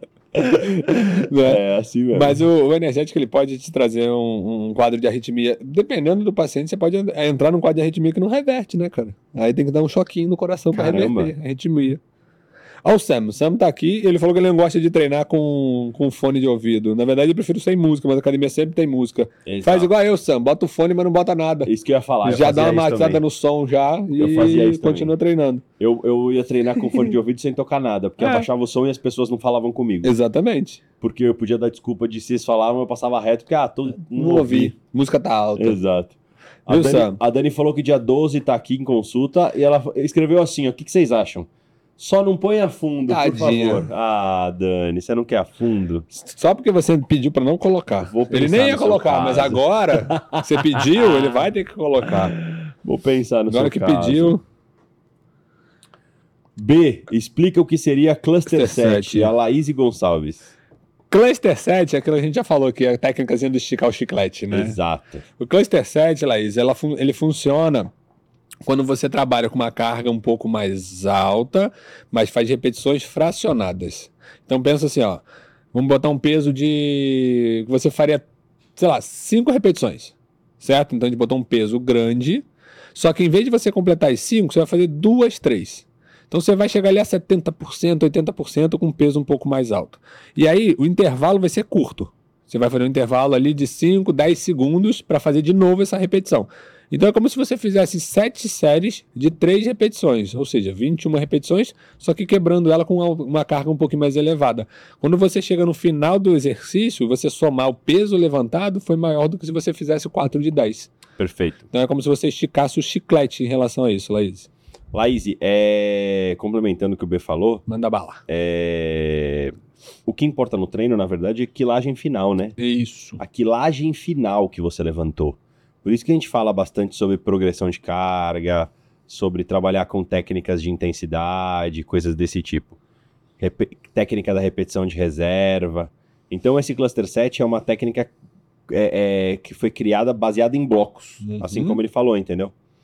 Então, por isso, você consegue ter uma intensidade, uma quilagem final muito maior do que se você treinar três séries de 10, quatro séries de 12, coisas desse tipo.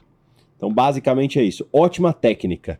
Ótima técnica de força para ser trabalhada no início Uma do técnica treino. segura também, né? uma Porque a técnica carga não tá no segura. alto. Exatamente. É uma carga pesada, mas ela não chega a ser um limite bem alto. Não, não chega a mais de 90% da carga Exato. máxima. E tem que ter carga, viu, Laís? Tem que Não sentir vai pensar fazer, pezinho, não, né? vai, não vai fazer cluster set com, tre- com treino fofo. Não adianta. sete com 10 na extensora. Exato. Não vai fazer isso, não. Bota uma carga que você faria 5 repetições, a pessoa faz 90 repetições com aquela carga. Exatamente. Ah, não. Aí, aí tem, tem gente que ainda fala: não, não, mas é que eu quero terminar sete séries. Você pode fazer ajuste de carga no meio da série, viu? Sem problema. pode, gente. pode fazer ajuste de carga e lembre-se, músculo não sabe contar. Isso. Você fez Interessante. Sete séries lá ali de três repetições, se você fez quatro, duas, uma, é indiferente. Seu músculo ele contrai, ele não conta. Então eu tô fazendo um rosca bíceps ali. O Heraldo passou pra mim ali 4 de 10, um classicão. Putz, se eu cheguei no 10 e tenho energia pra 15, tá leve. É, tá, tá leve. exato. Entendeu? Agora, se eu botei uma carga, eu cheguei no 8, a 9 veio na metade. e Aí Tá ótimo o peso, pô. Exato. De 9 pra 10 Perfeito. é o que é o Perfeito. limite, é o meu limite. Ah, eu cheguei em 10. Cara, acho que cabe mais duas. Faz mais duas. É isso. Entendeu? Porque se- se você tem essa, essa, essa plasticidade, né? Você precisa empurrar o músculo pelo limite. É, é isso aí. Entendeu? O cluster set é uma das técnicas de intensificação de treino. Gosto também. muito de treinar com cluster. Isaac. É... Isaac, Isaac, juízo, rapaz. Ô, Isaac, fala sério, né, meu irmão? Você quer, você quer usar pra melhorar a corrida? Vai acabar com a sua corrida, Isaac. Fala você vai sério. ficar pesado, sua articulação vai ressecar. Respeita a minha história, Isaac. É, e você vai se machucar. Juízo. É, Juízo boa. do seu Isaac. Bom, pessoal, Hoje a gente começou na hora, né? Então passou rápido de Exatamente. novo, que eu acabei de ver aqui que são 10, 10 para as 9, estamos chegando mais um, no, no final de mais um episódio do nosso do Careca Careca Cast. Cast. É... O pessoal falou Pessoal- que não, chat mais cedo, que quarta-feira seria um bom horário. Quarta-feira é um bom dia. Então é o seguinte, Vamos ver que tem mais gente no chat aqui agora, galera. A gente tá pensando em trocar para quarta-feira o nosso o podcast. nosso podcast oficialmente. Isso, oficial. Pelo fato das sextas-feiras terem feriados, temos um feriado, temos um feriado, um feriado prolongado aí agora na segunda. Sexta-feira é um dia também que as pessoas usam pra sair, Viajar, viajar, sair, jantar, sair com a esposa, com o namorado, com o marido, com, com, com, com Com todo quem mundo, seja, seja. pra se divertir, etc. Então, pensamos em trazê-los para É quarta-feira. até bom para os convidados que a gente está tentando chamar também, né? Exato. Fica mais fácil para trazer eles do que sexta, porque Pela sexta disponibilidade de horário dos tem- convidados. Exato. Então, o que, que a gente. Vamos, vamos combinar o seguinte. Temos aí mais. Aí, eu tenho. Ah, o Luquinhas Ah, meteu a é enquete o aí, cara, ó. Senta. Você é o cara. senta o dedo, cinco minutinhos a enquete tá no ar aí pra gente saber o que, que vocês É, acham. O que a gente pode fazer um teste é o seguinte: deixar essa enquete aqui para oficialmente para o ano que vem, mas de, de agora até a gente entrar em recesso, a gente tem mais quantas quartas-feiras aí? No quatro no máximo? Quatro, Seis, cinco, né? 16? Então. A gente tá no dia 17? 17? Então, Até dia 22 que a gente vai, né? 22, 29, 6, 13. 13 e mais uma. 20. 5, é. Cinco quartas-feiras. Cinco quarta-feiras. A gente pode fazer o teste dessas próximas, essas próximas semanas, a gente jogar na quarta-feira. Uhum. E aí vamos ver como é que o. Como é que vocês vão responder? Como é que vai ter a audiência? Como é que a galera vai aderir também? Exato. Eu acho que é legal, mas fica gravado, né, galera? Então, se não pode aceder na quarta ou na sexta, vocês assistem a qualquer momento. Quarta-feira está ganhando. Quarta-feira É, quarta-feira ganhando tá com voto 83%. Boa. Então a gente vai fazer o seguinte: semana que vem, quarta-feira. Semana que vem, quarta-feira. Semana que vem nos encontramos quartas, qua- na, na quarta-feira, às 19 horas. Felipe a- Carioca Clássico já tá falando que sexta depois das 17 já é final de semana. Alô, você é carioca, né, Fê? 17 ele foi até gentil, carioca né, que cara? trabalha, carioca que trabalha de sexta ou Já é tem- liso ou é desorganizado. Entendeu? Porque sexta é final de semana. Entendeu? Não Então, é depois assim, das 17. É, é isso, Fê. Carioca que trabalha de sexta é liso ou desorganizado, cara. Das duas, uma. Porque a, a sexta do Carioca começa na quinta. É, boa. Então é o seguinte: semana que vem nos vemos na quarta-feira. Exato. E aí a gente vai avisando vocês nas próximas semanas quando que vai sendo. Mas Isso. estamos aí com essa possibilidade de trazer o Careca Cast oficialmente para as quartas-feiras. Perfeito. Combinado, pessoal? É isso aí, Carequinha, galera. Quem quiser te achar nas redes sociais, Bom, galera, meu Instagram é arroba Bernardo Palmer, tá? Mas antes disso, eu queria falar pra galera que não é inscrita no canal se inscrever, porque volta e meia aparece lá pros pessoais na, na sugestão do YouTube. Boa. Se inscreva no canal, deixe seu like, compartilhe com os coleguinhas. Quanto mais informação, quanto mais a gente distribuir essa informação, menos as pessoas serão enroladas e enganadas, vamos dizer assim. perfeito. Né? Mais informação com qualidade pra vocês. Perfeito. Então, meu Instagram, meu Instagram é arroba Bernardo Palmer. Também temos o Instagram do O Careca Cash, tá? Boa. E você, careca, aonde eu te acho? Eu, pra quem quiser me achar aí nas redes sociais, ver meus cortes lá, entrar na treta que, que o pessoal As tretas causa lá na, na- gosta, o povo no- gosta. no Instagram. Quem quiser me acompanhar lá é arroba Heraldo underline Albuquerque. Heraldo, arroba, é, arroba Heraldo underline Albuquerque. E também estou no Instagram do O Careca Cast. Isso aí, galera. Combinado, pessoal? Dessa forma encerramos aí mais uma sexta-feira, mais um episódio do Careca Cast. Obrigado pela presença de todos. Luquinhas, você é um monstro. Obrigado mais uma vez. Sem você Obrigado, isso aqui não Luquinha. aconteceria. Esse é o cara, Luquinha. Obrigado mesmo. Camila, nossa moderadora, obrigado, Cá. Obrigado, cara. Projeto, projeto, Golpe. projeto Golpe continua em pé e firme, que tá chegando a época, né? É, o verão tá aí já batendo a porta. Exatamente. Já. Vai ser um verão meio quente, né? Vamos com tudo. Natana, obrigado mais uma vez por estar aqui junto com a gente. Boa. Carequinha, Carequinha, é nóis. tamo junto. Quarta-feira que vem obrigado. ganhou aqui, ó. 91% quarta-feira. Boa. Tá? Quarta-feira, então, semana que vem estamos juntos, tá? Deixe seu like, compartilhe com os coleguinhas. É isso aí. Siga a gente nas redes sociais. E na quarta-feira que vem nos vemos. Muito obrigado pela audiência de vocês. Bom um grande abraço, semana, bom, feriado, Comportem-se juízo. juízo e foquem na missão, galera. Vambora. Tamo junto. Tchau, tchau. Beijo.